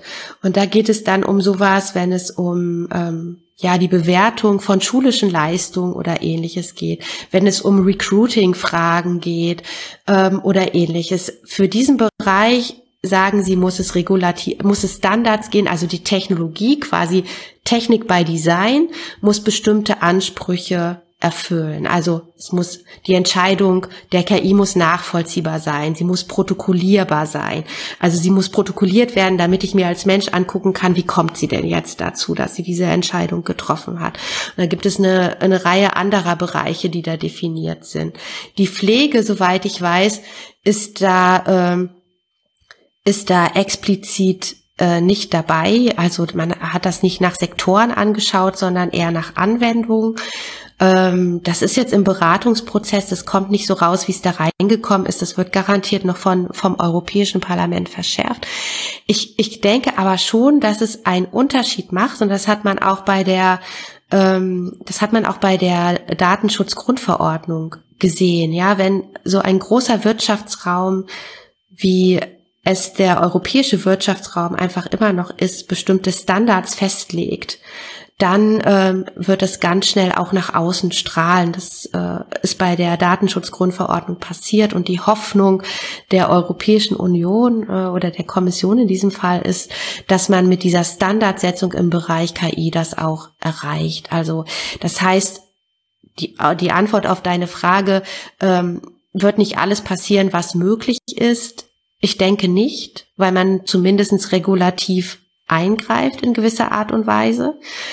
Ähm, Im Bereich der Pflege, da sehe ich die Technologiereife tatsächlich noch nicht. Also das, was dort gefördert wird, also es, es gibt einfach kein Pflegeroboter, der jetzt massenhaft irgendwo im Einsatz ist, ist mir nicht bekannt. Ähm, meistens scheitern diese Roboter ja immer noch daran, eine Türklinke nach unten zu, zu treffen. Also das ist äh, zu, zu drücken, das ist halt durchaus einfach immer noch ein reales Problem. Oder sie scheitern daran, dass leider jemand in Pflegeheimen Türschwellen eingebaut hat und sie stürzen dann über diese Türschwellen oder ähnliches. Also meistens werden sie eingesetzt zu Hohl- und Bringdiensten, wenn das in gewisser Weise möglich ist, oder sie unterstützen das äh, Pflegepersonal beim Heben von Personen, sofern das sicher möglich ist. Ähm, Sie werden auch bei der, wenn man an die emotionale Robotik denkt, also solche Dinge wie die äh, Roboterrobbe Paro oder ähnliches, mit der man dann mit Demenzkranken äh, spricht, weil sie in gewisser Weise diese Emotionsarbeit erleichtern, weil es eben nett ist, die Robbe zu streicheln und es in Pflegeheimen nicht möglich ist, reale Tiere mitzubringen aufgrund von Hygienevorschriften. Also sie werden eigentlich unterstützend eingesetzt ähm, und sie erleichtern auch die körperliche Arbeit in der Pflege. Aber alles, was Beziehungsarbeit ist, also Kernbeziehungsarbeit, denn das Füttern einer Person ist in gewisser Weise auch Beziehungsarbeit, obwohl man es als körperliche Pflege sehen würde. Aber so dieser Kernbereich an Zuwendung, an Zuspruch oder ähnlichem, den ähm, den äh, sehe ich doch sehr stark nach wie vor in der Kernkompetenz der Menschen. Und das ist sicherlich auch der Wunsch. Also das ist ja eine Frage der Technologieakzeptanz. Also ich finde es sicherlich nicht schlecht, äh, wenn, äh, wenn ich pflegebedürftig bin, also ich jetzt, und für viele in meiner Generation wird es ähnlich sein, äh, wenn ich äh, irgendwann das Alter erreicht habe und ich bin pflegebedürftig, finde ich sicherlich nicht schlecht, wenn ein Roboter dazu beitragen wird, dass ich weiter in meiner Häuslichkeit lebe, weil er einfach bestimmte ähm, Überwachungsaufgaben auch durchführt, also guckt, äh, wie es mir geht, äh, mich vielleicht auch mal fragt oder sich dann mein Verwandter auf den Display schaltet und ich mit dem reden kann.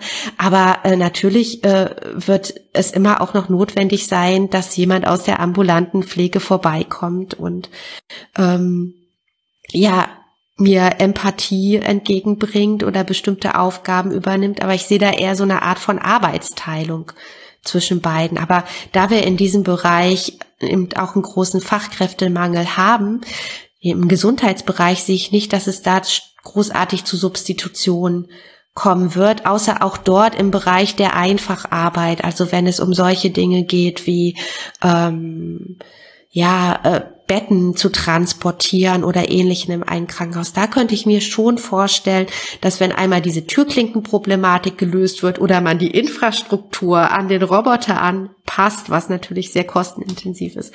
Aber da könnte ich mir vorstellen, dass für solche Tätigkeiten, die jetzt eher so in dem Bereich Pflegehelfer sind, also dass, äh, dass es da natürlich zu einer Substitution kommt, ja. Hm.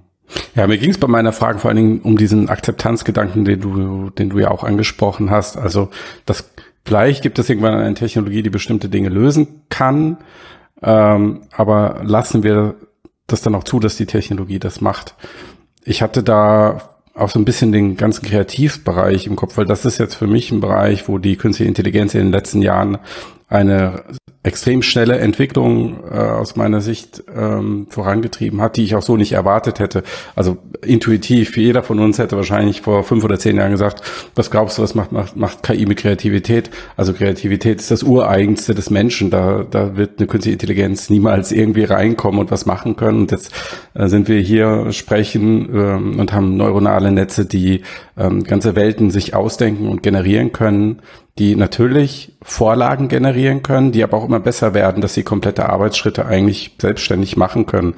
Also wenn wir über diese ganzen Deepfake-Geschichten sprechen, dann sprechen wir nicht mehr über einfache Aufgaben, sondern wirklich über sehr komplexe, langwierige Arbeitsschritte, die, wo eine Person, die das macht, normalerweise ähm, eigentlich ganz viele Personen, ähm, die darüber nachdenken müssen. Also es muss Personen geben, die sich die Software ausdenken, mit der dann der Grafiker arbeitet. Der Grafiker muss das muss diese Software einsetzen können, er muss ähm, eine Kreativität mit reinbringen, dass er bestimmte Problemsituationen äh, gut löst. Und jetzt haben wir einfach ein neuronales Netz, da jagen wir das einmal durch und hinten kommt was raus. Das ist vielleicht nicht 100% gut, aber 95 Prozent. Und dann reicht das schon. Oder manchmal äh, haben wir auch gesehen, es ist sogar vielleicht schon besser, weil es was so ein menschlicher Grafiker oder Grafikteam bei Disney äh, bringt. Also das ist so, also gibt es dann vielleicht mal eine Bewegung, wo wir sagen, okay, Kunst ja, aber made by humans muss draufstehen, sonst gehe ich nicht ins Kino. Wenn das Drehbuch eine Maschine geschrieben hat, habe ich keinen Bock drauf. Ja, also das ist, das ist durchaus vorstellbar. Also es gibt ja diese berühmten Beispiele, dass eine KI einfach in der Lage ist, äh, zu analysieren, was Shakespeare-Gedichte ausmacht. Also wie, sie, wie ist die Rhythmik, wie sind die komponiert, welche Wörter kommen auch vor. Also was ist sozusagen das Muster darin, ja. Und wenn es, wenn sie genug Shakespeare-Gedichte und Theaterstücke lesen kann, dann ist sie in der Lage, etwas zu zu fabrizieren, was so aussieht wie Shakespeare, aber das ist nicht Shakespeare. So.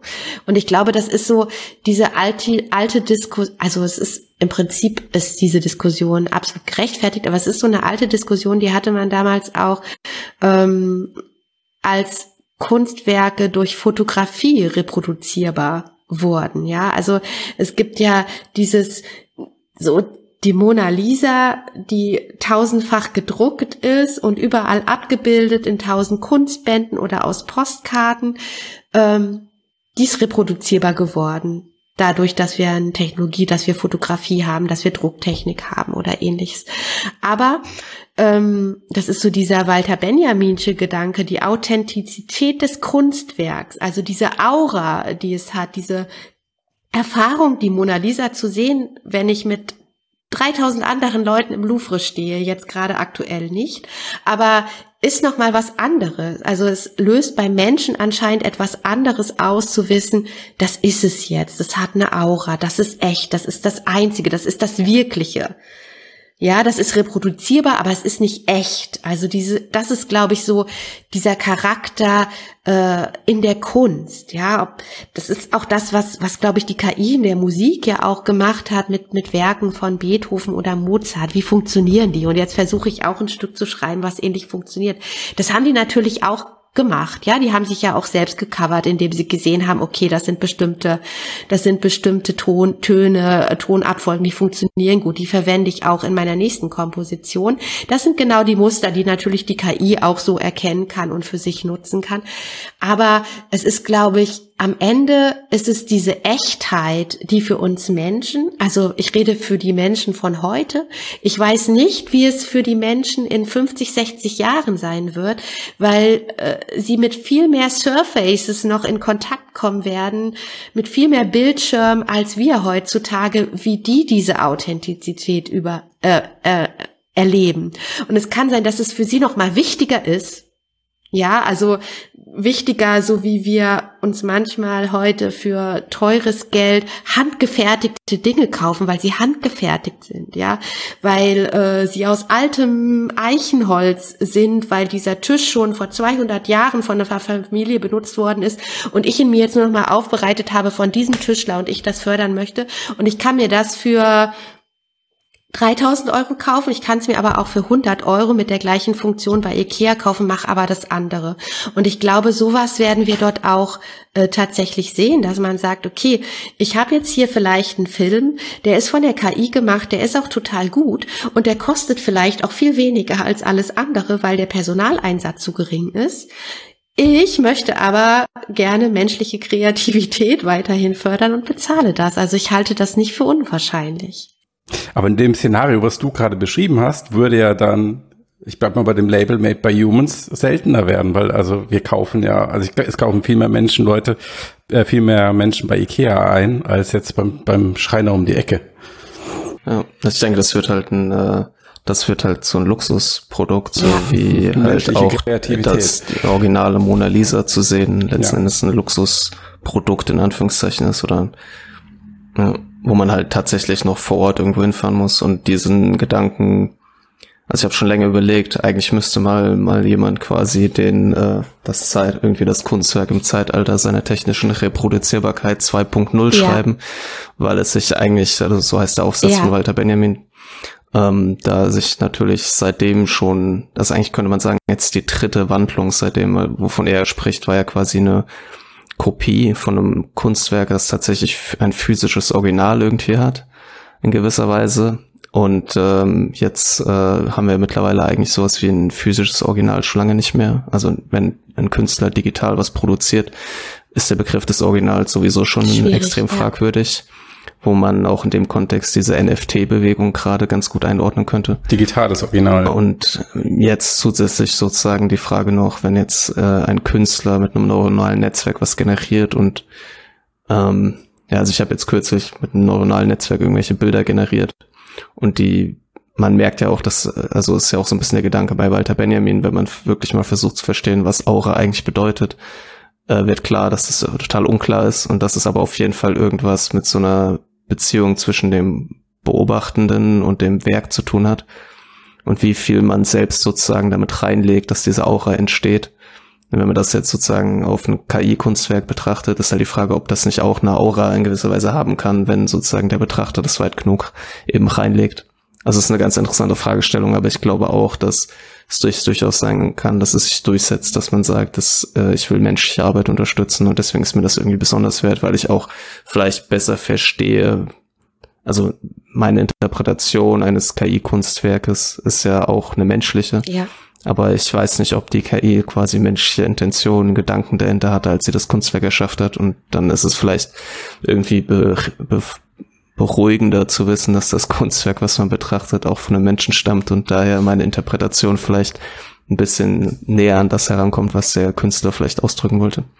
Aber es ist ja erst eine super interessante Debatte. Ja. Und äh, wenn man das mit der Pflege verknüpft, also ist jetzt ein bisschen schräg, aber äh, wo du sagst, so hätte, du könntest dir vorstellen, von einem Roboter gepflegt zu werden, wenn man halt jetzt weiterdenkt. Und es gibt ja Unternehmen, die versuchen wirklich synthetische Menschen zu generieren. Und das wird Jahrzehnte sicherlich noch dauern, also vermutlich, wer weiß, aber sieht so aus das natürlich auch so eine Generationenfrage ist, wie du ja auch sagst, bei der Kunst halt. Also wenn, wenn ich als Kind oder Jugendlicher schon mit Robotern aufwachse, die in meinem Alltag sind, ist es vielleicht auch 50, 80 Jahre später leichter, mich von denen pflegen zu lassen, als wenn die sozusagen ich gerade mir das erste Smartphone gekauft habe mit 80 und noch nicht so genau weiß, wie das funktioniert.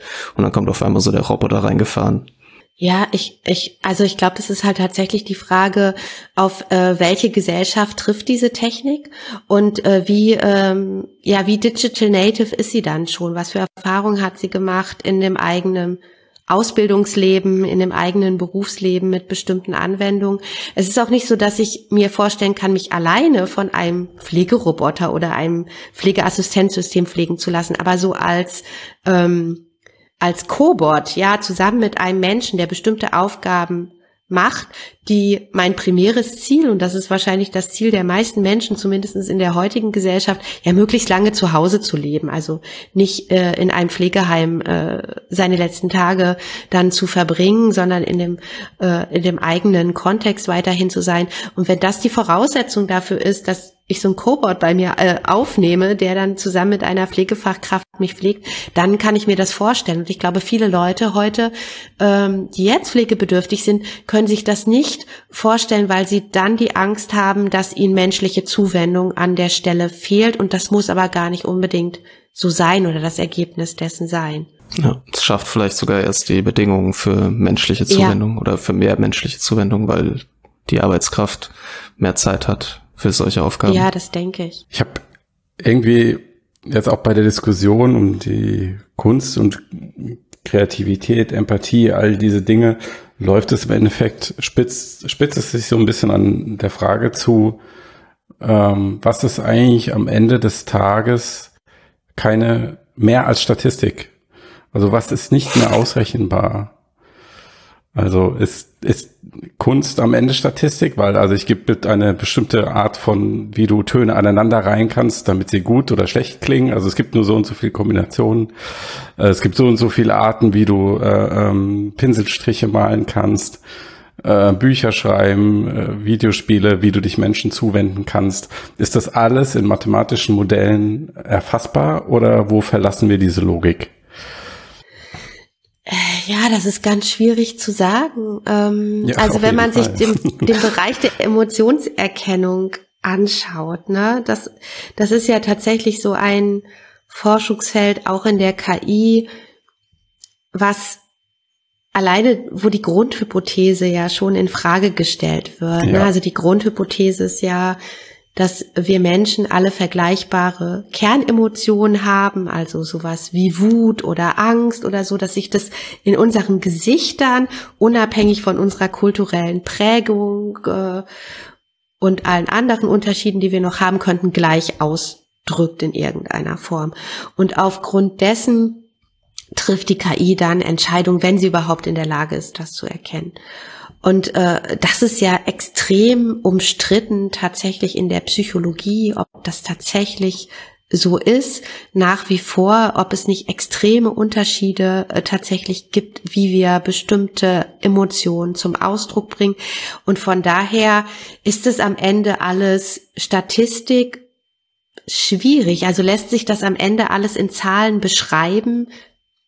Es äh, ich glaube, in diesem Bereich, wo es tatsächlich um hochkomplexe Dinge geht, sehr, sehr schwierig zu beantworten. Wahrscheinlich gar nicht zu beantworten. Gar nicht wir werden es einfach ja, erfahren. Ne? Ja, wir werden es erfahren. Ja. Also ich meine, gerade wenn man über Kunst spricht, hat man ja auch einfach, sieht man ja, dass, also ich meine, es gibt natürlich gewisse Werke, wo die meisten sagen würden, das ist Kunst.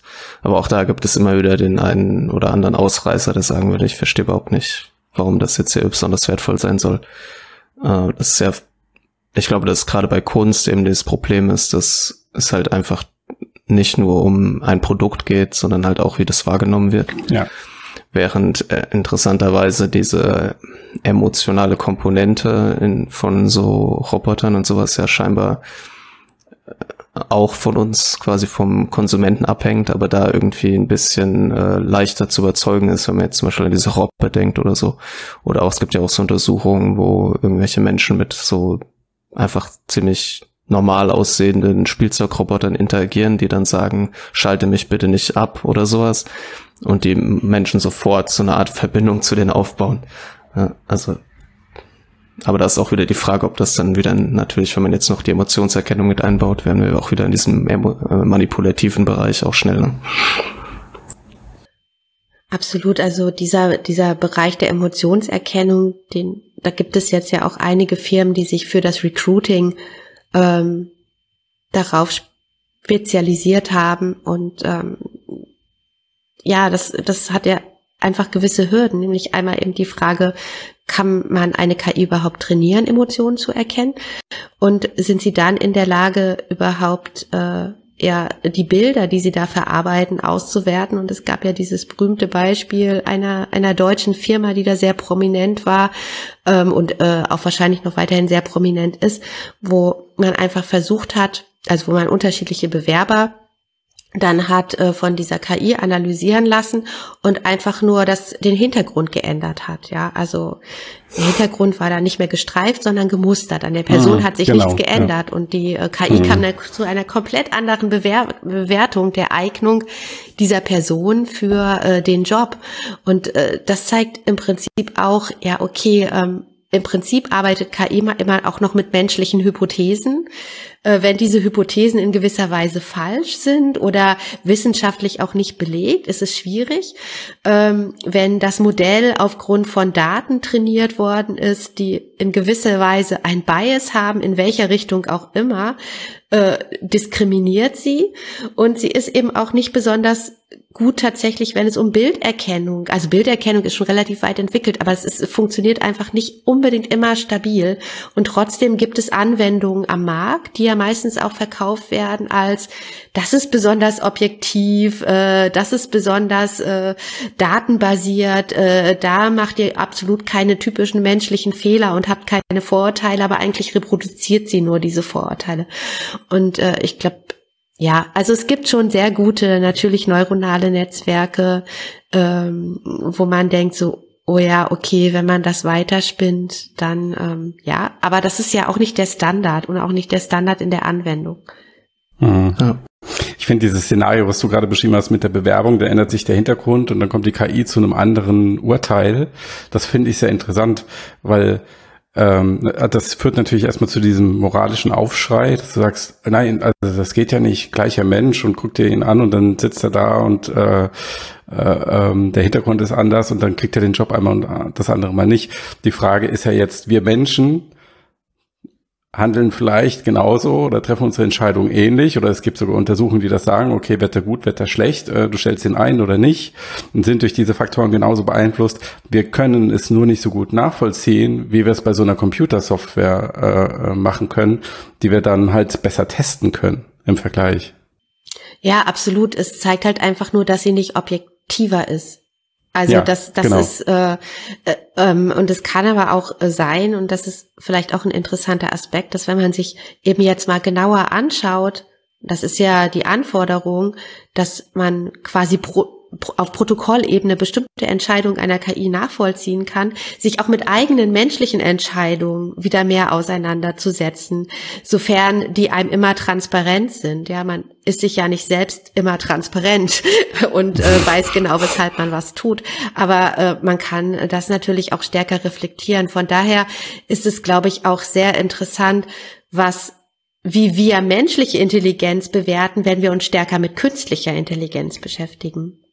Ja, mhm. das ist eine Frage, die mich besonders im Kontext des autonomen Fahrens herumtreibt, äh, weil es kann ja durchaus sein, dass äh, autonomes Fahren sehr sicher ist oder sogar statistisch bewiesenermaßen sicherer funktioniert als der Mensch. Äh, als der Mensch fahren kann, aber dadurch, dass du, falls dann doch was passiert, diese Schuldfrage nicht richtig äh, ähm, klären kannst, dass man doch weiter sagt, okay, ähm, künstliche Intelligenz muss erst 100% sicher fahren, bevor wir sie auf die Straßen lassen, ob äh, der Mensch dieses Ziel nicht erreichen kann.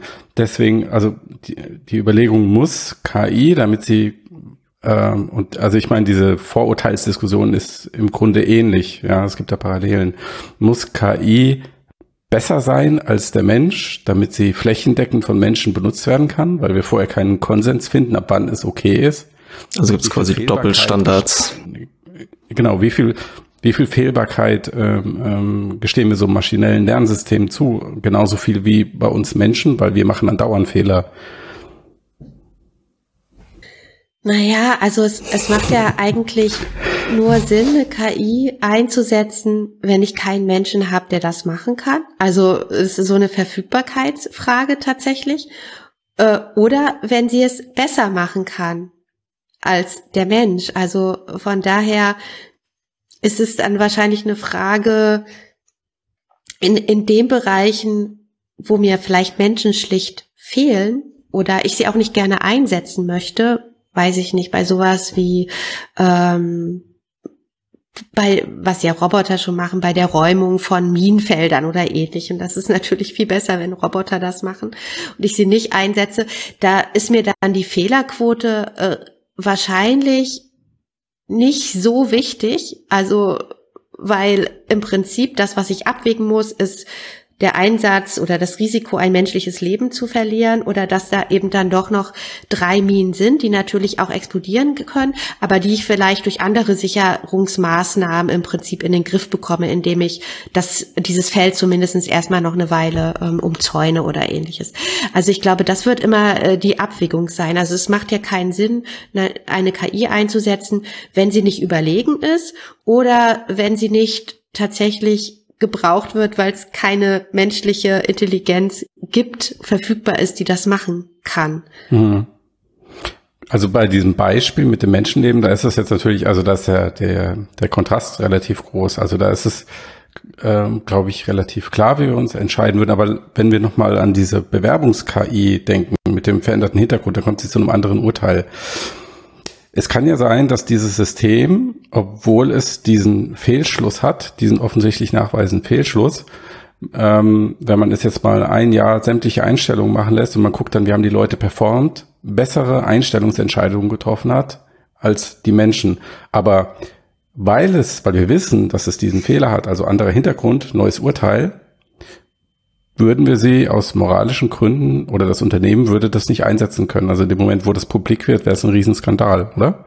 Ja, es ist, glaube ich, äh, schwierig zu beurteilen, was sind bessere Einstellungen. Also das müsste man ja auch erstmal ja. sagen, sind es, äh, sind es Leute, die besonders wenig. Sehr hypothetisch wenig, natürlich. Also ja. weiß ich nicht, die ihre Arbeit besonders gut machen in irgendeiner Form, äh, die einen besonders hohen Output haben und wir stellen fest, das lag daran, dass die äh, KI ähm, aufgrund von Mustern im Hintergrund Entscheidungen getroffen hat. Dann ist ja sehr viel wahrscheinlicher, dass es einfach egal ist, wen man nimmt, weil es eigentlich eine Zufallsgeschichte ist. Ja, also es ist dann halt einfach die, also das wäre für mich eigentlich die Konsequenz, weil wenn es tatsächlich der Faktor des Hintergrundes ist, hat es ja anscheinend sehr, sehr wenig mit der tatsächlichen Person, Persönlichkeit zu tun, die vor einem sitzt, sondern ich gehe davon aus, wenn bestimmte ähm, Kernvoraussetzungen erfüllt sind. Die meisten Unternehmen sagen ja, okay, äh, die Person sollte einen Abschluss haben in XYZ und Berufserfahrung in dem, dem und dem, dass alle Personen, die dann in Frage kommen, dass es dann mehr oder weniger eine Frage des Zufalls ist, ob die gut performen oder nicht und ich mir vielleicht vom Recruiting her gar nicht mehr so viele Gedanken machen muss. Weil mehr macht die KI ja auch. Also ich würde eher äh, darauf, ich würde da nicht darauf schließen, dass die KI in irgendeiner Weise zu besseren Ergebnissen kommt aufgrund von anderen Faktoren, sondern ich würde darauf schließen, dass eigentlich, wenn so, so ein Kernlevel erreicht ist von äh, von äh, Anforderungen, die ich an, der, an die Person habe, dass es dann mehr oder weniger zufallsgetrieben ist. Ich denke auch, also es ist ja auch letzten Endes nichts Neues, dass Algorithmen halt eingesetzt werden, um irgendwelche Entscheid menschlichen Entscheider zu ersetzen. Das sind jetzt halt neu ist im Prinzip, dass diese Algorithmen halt irgendwie Lernsysteme, also Systeme sind, die lernen und nicht mehr halt mathematische Modelle ohne jetzt neuronale Netze und Lernen. Und was halt vielleicht an diesem Fall autonomes Fahren und Recruiting und so halt jetzt anders ist, irgendwie, dass es stärker in das Alltagsleben eingreift, als jetzt irgendwelche Vorrechnungen, die irgendwie den Stockmarket beeinflussen. Äh, und dann vielleicht wird es auch so sein, wenn quasi diese Illusion, dass der Mensch besser ist, halt dort langsam verschwindet ähm, und man diese Probleme in den Systemen halt irgendwie los wird und ne, also ein System, das wo der Hintergrund irgendwie bestimmt, ob ich jetzt glücklich bin oder nicht, ist sehr unwahrscheinlich, dass es eben am Ende bessere Einstellungswahrscheinlichkeiten trifft. Und sollte das der Fall sein, bedeutet das eigentlich, dass es totaler Zufall ist, wie du ja auch sagst so.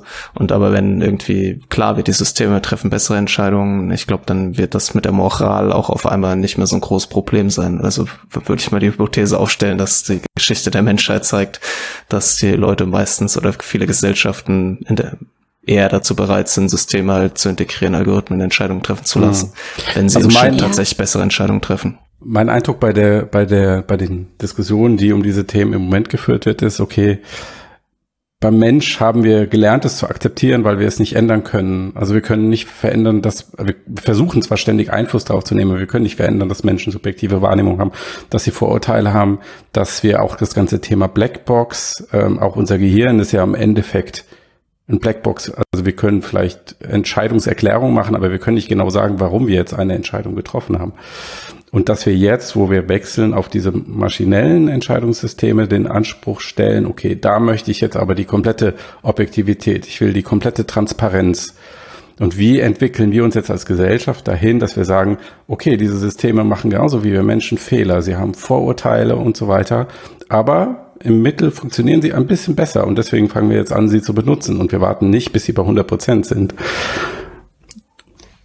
Ja, de facto machen wir das ja auch äh, schon. Ja. Ich glaube nur, dass es, also es, es ist ja einfach so, dass viele, hm, ja, viele Entwickler haben ja gar nicht diese Massendatensätze, um dann ihr eigenes Modell äh, zu nehmen und sie nehmen dann schon vortrainierte Teile von einem Modell. Und das ist, da sie den Datengrundsatz überhaupt nicht kennen, mit dem die vorher gearbeitet haben, wissen sie letztendlich auch nicht, welche möglichen ähm, Biases es in diesem Modell geben könnte. Und sie verwenden das weiter mit anderen Daten und ähm, und spezifizieren das. Äh, das wird ja schon gemacht. Also von daher ähm, in, in Bereichen, die allerdings nicht so sensibel sind. Und ich glaube, das, was in der EU versucht wird, ist im Prinzip Bereiche zu definieren, in denen es sehr sensibel ist. Und da ist es wahrscheinlich der Punkt, oder wahrscheinlich ist es so, ja, wir haben höhere Ansprüche an die KI als letztlich an uns selbst, weil wir das Gefühl haben, uns selbst letztendlich dann doch besser abschätzen zu können. Also, also das gesamte Handlungsspektrum eines Menschen, so bösartig es auch sein kann und in seiner Wirkung sein kann, ist uns bekannt in gewisser Art und Weise. Wir haben einen großen Erfahrungsschatz äh, irgendwann in unserem Leben akquiriert, um ungefähr zu wissen, was passieren kann. Es gibt natürlich noch ganz viele Überraschungen, die auf uns warten, aber wir haben so ein bisschen das Gefühl der Kontrolle. Und das, das ist, glaube ich, dieser, dieser Moment des, des Kontrollverlusts, den wir bei einer KI haben. Aber wir verwenden diese Systeme ja auch beim autonomen Fahren. Ähm, gibt es ja dann irgendwann diesen also diesen Emergency Break, wenn das System gerade nicht weiß, was es tun soll, weil es dafür nicht mehr äh, programmiert worden ist oder weil die KI nicht weiß, was es tun soll und dann fährt es im Prinzip erstmal an den Straßenrand und sagt, Mensch übernehme. Und solche Technologiedesigns sind ja auch möglich, dass man sagt, okay, wir wissen eigentlich, diese KI funktioniert in diesem Feld eigentlich ganz gut. Und dann gibt es bestimmte Dinge dazu, dazu ist das Modell noch nicht gut genug oder die Ergebnisse sind es auch nicht und an den Stellen übernehmen wir wieder. Jetzt, ähm, wo du das schilderst, ähm, natürlich auch gerade dieser Aspekt der Kontroll Kontrolle und Kontrollverlust, Angst vor Kontrollverlust, ich glaube, der ist ganz zentral bei diesem Gedankengang. Und ich halte ihn auch für ähm, richtig und sehr wichtig, weil wenn wir über KI und das Potenzial von KI sprechen, dann reden wir eigentlich sehr häufig vom Potenzial der Skalierung. Also bei dieser, bei dieser ganzen Deepfakes-Thematik zum Beispiel ist ja nicht die Besonderheit, dass wir jetzt plötzlich Gesichter in Videos austauschen können, weil das können wir schon immer als Menschen. Die Besonderheit ist, dass das auf einmal auf einer ganz großen Skala passieren kann. Ganz viele Menschen können das mit ganz wenig Arbeitsaufwand. Und ich glaube, genau das, was du angesprochen hast, also die Verbreitung von vortrainierten Modellen, ähm, diese Wiederverwendung, dass bestimmte Vorurteile da drin stecken, die dann, wenn diese Systeme, wenn man sich überlegt, ein Konzern wie Google, Amazon, rollen solche Systeme auf einem sehr großen Maßstab aus. Ja, das heißt, wir haben dann plötzlich eine enorme Skalierung von Vorurteilen ähm, und vielleicht äh, dann noch eine äh, äh, Veränderung und Versteig äh, ähm, ähm, Steigerung dieser Vorurteile durch diese Systeme, dann ist das natürlich immer was anderes, als wenn überall einzelne äh, Menschen, neuronale Netze herumlaufen mit ihren eigenen kleinen Vorurteilen im Kopf und sie beeinflussen sich gegenseitig, als wenn so so plötzlich universal Biases über die ganze Welt gestülpt werden. Ich glaube, da, das ist ein, ein, guter Punkt, warum man da zu Recht ähm, vorsichtig ist. Simone, du hattest vorhin mal eine Studie zitiert, da ging es ähm, um die, wie viele Arbeitsplätze werden möglicherweise durch KI verloren gehen bis 2040. Und es entstand irgendwie so ein Gap von circa anderthalb Millionen ungefähr, meintest du, glaube ich? Na, es ist, es sind im Prinzip ähm, 5,3 Millionen Arbeitsplätze, die verloren gehen ja. werden bis 2040 und 3,6 Millionen Arbeitsplätze entstehen. Und ähm, ein Teil der Verluste, also 1,7 Millionen, der Verluste sind aber auf demografische Faktoren zurückzuführen und nicht auf Digitalisierung. Gut, also ist das eigentlich eine Schätzung, dass sich auf dem Arbeitsmarkt bis 2040 gar nicht so viel verändert durch künstliche Intelligenz, wenn ich es richtig verstehe. Naja, also die Nettoarbeitsplatzverluste sind äh, minimal, aber es gibt natürlich eine großartige oder eine großartige, das ist falsch, eine große Transformation. Großartig ist sie nicht, weil sie für viele eben sehr äh, belastend sein wird, tatsächlich, hm, die damit verstehe. betroffen sind, ähm, von Arbeitsplätzen, die verschwinden werden in äh, dem Bereich Verwaltung, Rechnungswesen, Controlling oder ähnlichem, die da halt sehr, sehr stark betroffen sind und neuen Arbeitsplätzen, die entstehen in dem Bereich, ja, Softwareentwicklung, Informations- und Kommunikationstechnologie und eben Gesundheitsberufe. Also das sind, da werden wir mehr Arbeitsplätze sehen und in den anderen Bereichen weniger Arbeitsplätze und, ja. Also schon eine grundlegende Veränderung, aber in gewisser Weise noch moderat, weil es uns jetzt nicht in eine völlig neue Gesellschaftsform oder sowas katapultiert oder mit Millionen Arbeitslosen oder was auch immer. Wenn, und ganz am Anfang hast du erzählt äh, über deinen Beruf und die Technikfolgenabschätzung, ähm, dass eine besondere Herausforderung natürlich ist, aus manchmal aus diesem linearen Denken, also Pferde zu Auto, herauszutreten und sich stattdessen die exponentiellen Szenarien vorzustellen oder die grundlegenden neuen. Wenn du jetzt so eine Studie zitierst oder betrachtest, ähm, wie zu diesen Arbeitsplätzen, ist das aus deiner Sicht was, was zu, in diesem linearen Denken stattfindet und was sich eigentlich auch komplett anders entwickeln könnte? Ähm, also ich glaube, das, was sich wahrscheinlich nicht anders entwickelt, jedenfalls wenn man das Jahr 2040 als Endpunkt hat, ist das Angebot auch von Arbeitskräften, die wir haben werden, weil die demografischen Entwicklungen, äh, die lassen sich so schnell nicht umstoßen. Also auch wenn jetzt viele Lockdown-Kinder anscheinend geboren werden, dann sind die ja mit ihrer Ausbildung erst in ja 25 Jahren äh, am Ende und da sind wir schon jenseits des Jahres äh, 2000 40, das ist, sind ja nur noch 19 Jahre. Also äh, solche Faktoren sind natürlich recht stabil und das ist es auch, da ist es auch vernünftig, die linear weiterzudenken, weil es sehr selten äh, zu großartigen Disruptionen kommt. Ähm, ein anderer Punkt ist tatsächlich, was die Technologiereife angeht, weil diese Studie hat natürlich eine Annahme auch hinsichtlich der Technologiereife und wird wahrscheinlich ich weiß nicht, ob sie es an irgendeiner Stelle explizit macht, aber die Grundannahme wird wahrscheinlich sein, dass wir ähm, in den nächsten 20 Jahren eher schwache künstliche Intelligenz sehen werden, als jetzt flächendeckend starke künstliche Intelligenz und von Superintelligenz gar nicht zu, spre äh, zu sprechen ist. Und es kann natürlich sein, und das würde man in Foresight machen, was ist denn, wenn das anders ist? Was ist denn, wenn wir jetzt eine starke Intelligenz haben? Also ein super tolles neuronales Netzwerk, was wir in, alle, in allen möglichen Anwendungsfeldern einsetzen können. Was ist, äh, wenn dieses äh, neuronale Netzwerk nicht von einem europäischen Startup entwickelt worden ist, sondern natürlich von den großen Tech-Unternehmen entwickelt wird und die das äh, flächendeckend tatsächlich anbieten als Dienstleistung für Unternehmen und damit auch Wert Wertschöpfung machen, dann werden wir sicherlich ganz andere äh, Arbeitsplatzverluste, Tätigkeitsveränderungen sehen, die äh, ja nicht äh, ja im Moment nicht vorstellbar sind. Und da haben wir dann ganz andere ähm, ja, da kann eine KI dann sehr viel mehr.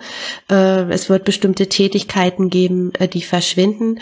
Ähm, wir werden ähm, vielleicht mit unseren Aus- und Weiterbildungsmöglichkeiten, auch wenn die KI gestützt sind und vielleicht Lernen in Zukunft viel mehr Spaß macht, als es gemacht hat, weil wir das in schöne virtuelle Welten verlagern können und Gaming-Elemente verwenden können, weil wir das äh, augmentiert machen können und einfach andere Ansätze, die für Menschen ja letztendlich praktischer sind als äh, das konventionelle Lernen und es viele mehr Menschen gibt, die auch äh, bessere Lernergebnisse erzeugen können, wird es natürlich immer Menschen geben, die wir, die eben nicht sich für die dann nachgefragten Tätigkeiten ausbilden lassen. Und da sind, haben wir dann dieses Thema Grundeinkommen, wie gehen wir damit um?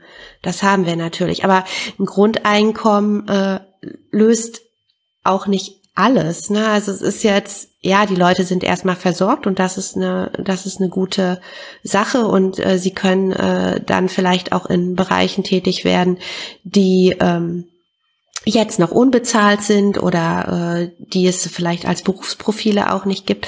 Aber ich glaube, dass Arbeit an sich, und das ist jetzt vielleicht auch wieder ein linearer Gedanke, ist für viele Leute einfach mehr, ohne immer sinnstiftend zu sein. Es ist für viele Menschen einfach ähm, ja die Möglichkeit, die Woche in Ritualen, in Rhythmen zu gestalten.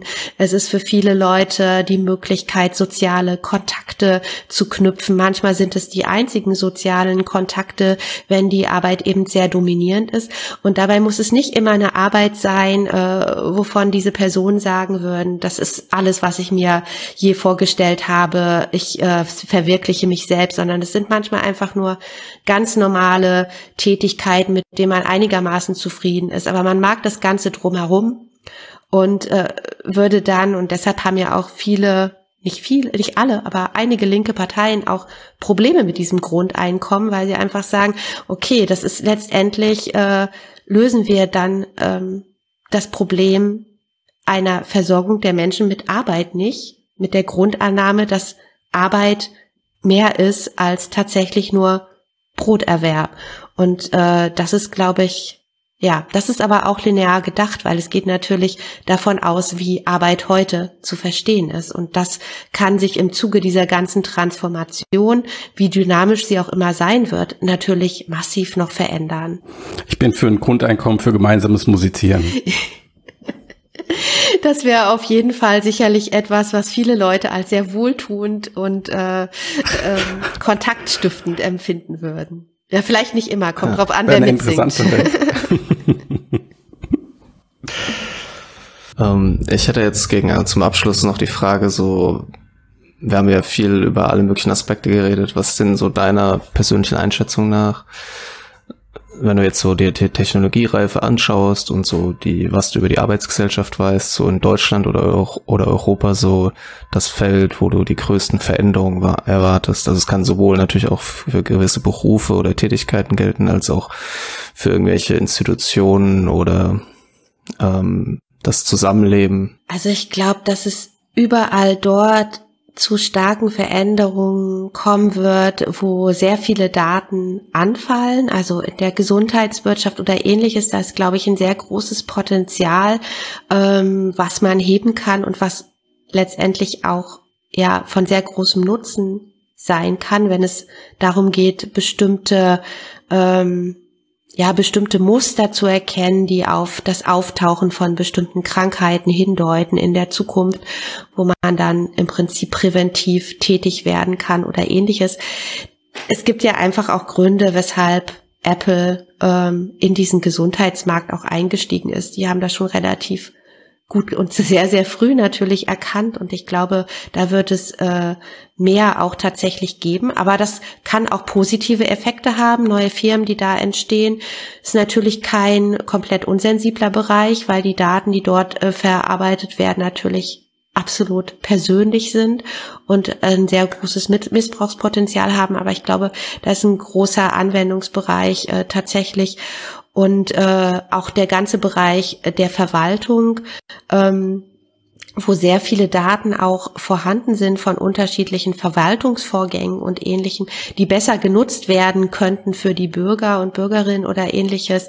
Da äh, kann man sicherlich einiges machen. Sonst wird das in allen Bereichen eine Rolle spielen, aber vor allen Dingen erstmal dort, wo es äh, stark repetitive Aufgaben sind, äh, weiß ich nicht, solche klassischen Dinge wie ist diese Steuererklärung, die mir hier vorgelegt worden ist, plausibel. Das kann natürlich auch eine KI äh, irgendwann zufriedenstellend machen, auch wenn sicherlich immer noch ein Mensch drauf gucken muss, ob das dann am Ende stimmt. Aber solche Dinge äh, also im Prinzip, wo es darum geht, Massendaten zu strukturieren oder größere Datenzusammenhänge zu strukturieren und Menschen Entscheidungsgrundlagen zu geben. Da äh, werden wir KI, glaube ich, in den nächsten Jahren ganz stark sehen. Und es wird aber auch äh, neue Geschäftsfelder geben, die dort entstehen und auch neue Unternehmen, die dort entstehen. Mhm. Okay, wir für alle, die zuhören oder zuschauen, vielleicht die zuschauen, die merken es vielleicht schon eher. Es ist ja bei uns allen relativ heiß auch. Das heißt, ich würde sagen, wir können langsam zu Ende kommen. Äh, wir machen hier unseren Sommercast gerade. Ähm, für Leute, die jetzt noch nicht genug haben, die irgendwie mehr über das Thema KI und Arbeitsgesellschaft erfahren wollen, wo würdest du die hinschicken? Wo kann man sich darüber informieren? Noch weitere Informationen oder auch Studien finden? Ja, also ganz interessant ist tatsächlich, was das Arbeitsministerium macht. Die haben ein sogenanntes KI-Observatorium aufgebaut. Da gibt es immer wieder Aktivitäten und Studien, die auch veröffentlicht werden.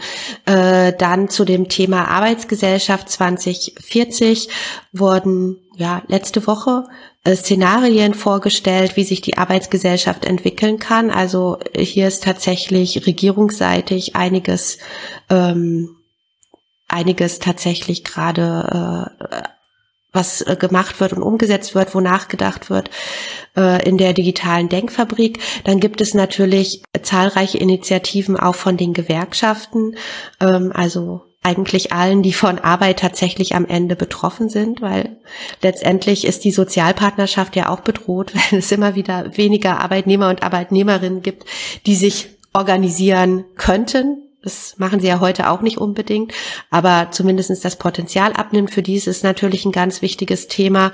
Ähm, ich würde mir anschauen, was auf der europäischen Ebene dazu läuft, also gerade im Gesetzgebungsverfahren. Das ist ganz spannend. Und das Büro für Technikfolgenabschätzung beim Deutschen Bundestag macht hier auch einiges, so wie eigentlich alle Büros der Parlamente in Europa äh, sich mit Fragestellungen immer mal wieder zu diesem Thema auseinandersetzen und äh, sich auch in Foresight-Prozessen, ähm, die von Regierungen oder auch von NGOs gemacht werden, diese Fragestellung eine, eine Rolle spielt. Kann man meistens googeln zu den Begriffen ähm, Future of Work, New Work, äh, Foresight, Technology Assessment, dann äh, findet man da doch einiges oder Szenarien, da kann man sich weiter mit dem Thema auseinandersetzen. Und wenn jetzt ein, ein, eine junge Dame oder ein junger Herr sagt, das, was äh, Simone da erzählt hat, ist unglaublich spannend, ich will mehr so werden wie Simone, wo, wo, wo fängt er dann am ehesten an? Also was ist so deine Erfahrung? Wie, wie wird man Technikfolgeabschätzerin? Das ist tatsächlich ähm, das ist tatsächlich ganz einfach, weil es gibt viele Pfade, die hier nach Rom führen tatsächlich. Also äh, klassischerweise äh, gibt es gar keine klassischen Biografien hier. Es gibt äh, Biologen, wir haben Biologen, ich selbst bin Politikwissenschaftlerin, wir haben äh, Physiker. Physiker sind auch immer super gut geeignet für Technikfolgenabschätzung, stelle ich fest. Äh, wir haben natürlich Informatiker und wir haben auch Philosophen, ähm, die sich mit diesen Fragestellungen auseinandersetzen. Merkmal der Arbeit ist, dass es sehr interdisziplinär ist. Also man kann jeden Weg gehen, um am Ende Technikfolgenforscher zu werden in gewisser Art und Weise. Ein Interesse an Technik ist tatsächlich wichtig und das weiterzudenken in Richtung gesellschaftliche Auswirkung. Also man muss nicht selbst in der Lage sein, ein neuronales Netz zu programmieren, aber man muss ungefähr wissen, was es kann und bereit sein, interdisziplinär darüber nachzudenken. Ähm, ja, aber ähm, Studium ist, ist schon Grundvoraussetzung, ähm, das zu machen. Wir haben auch viel Support von Leuten, die Ausbildungsberufe haben. Also es sind dann meistens ähm, Markt- und Sozialforscher, die auch in der Technikfolgenabschätzung arbeiten. Also wer eher über die Berufsausbildung kommt, kann auch diesen Weg eingehen und sich dann weiter qualifizieren mhm. in, in den entsprechenden Unternehmen, Firmen oder Organisationen, die das machen. Sehr gut. Also sehr viele Wege. Sehr viele Wege führen hier nach Rom, ja. Ja. Gut, da Max nur nett lächelt, mache ich die Abmoderation. Simone, vielen Dank, dass du dabei warst. Äh, es hat, ich fand das Gespräch trotz der äh, enormen Hitze äh, ähm, sehr, sehr, sehr interessant und ja. ähm, ich ich finde, du hast uns ähm, viele ähm, hilfreiche Einblicke und äh, auch einfach Gedanken mitgegeben. Ich nehme mit, dass ähm, sehr viel, dass es noch sehr viel Potenzial gibt, äh, für deine Berufsgruppe und für uns alle weiter nachzudenken und äh, die Zukunft genau im Blick zu haben. Äh, das auf jeden Fall, ja. ja. Zukunft passiert ja quasi morgen. Richtig. Ja, das ist auch die große, was ich so ein bisschen mitnehme, ist auch immer dieses, äh, wenn man zum Beispiel fragt, ja, junge Menschen, es ist ja auch beim Klimawandel so das Ding, wen betrifft das, was wir hier diskutieren am Ende. Und äh, beim Klimawandel mit den Tipping Points und auch bei der Arbeitsgesellschaft, wo es vielleicht sowas geben könnte, betrifft es dann vielleicht einen doch früher, als man denkt. Und es ist nicht mehr nur eine Frage der Zukunft, sondern, wie du sagst, etwas, was jetzt schon passiert auch. Ja, ja, absolut. Mit dem Nachteil, dass wir in der Arbeitsgesellschaft diese Tipping Points noch nicht so gut verstehen. Ja. Vielleicht hilft KI. Vielleicht hilft auch dort KI. Das äh, wäre auch ein interessantes Thema, das Potenzial der KI in der Zukunftsforschung. Okay. Gut, dann, vielen äh, Dank. Vielen Dank für das Gespräch. Ja, gerne. Bis dann. Bis dann.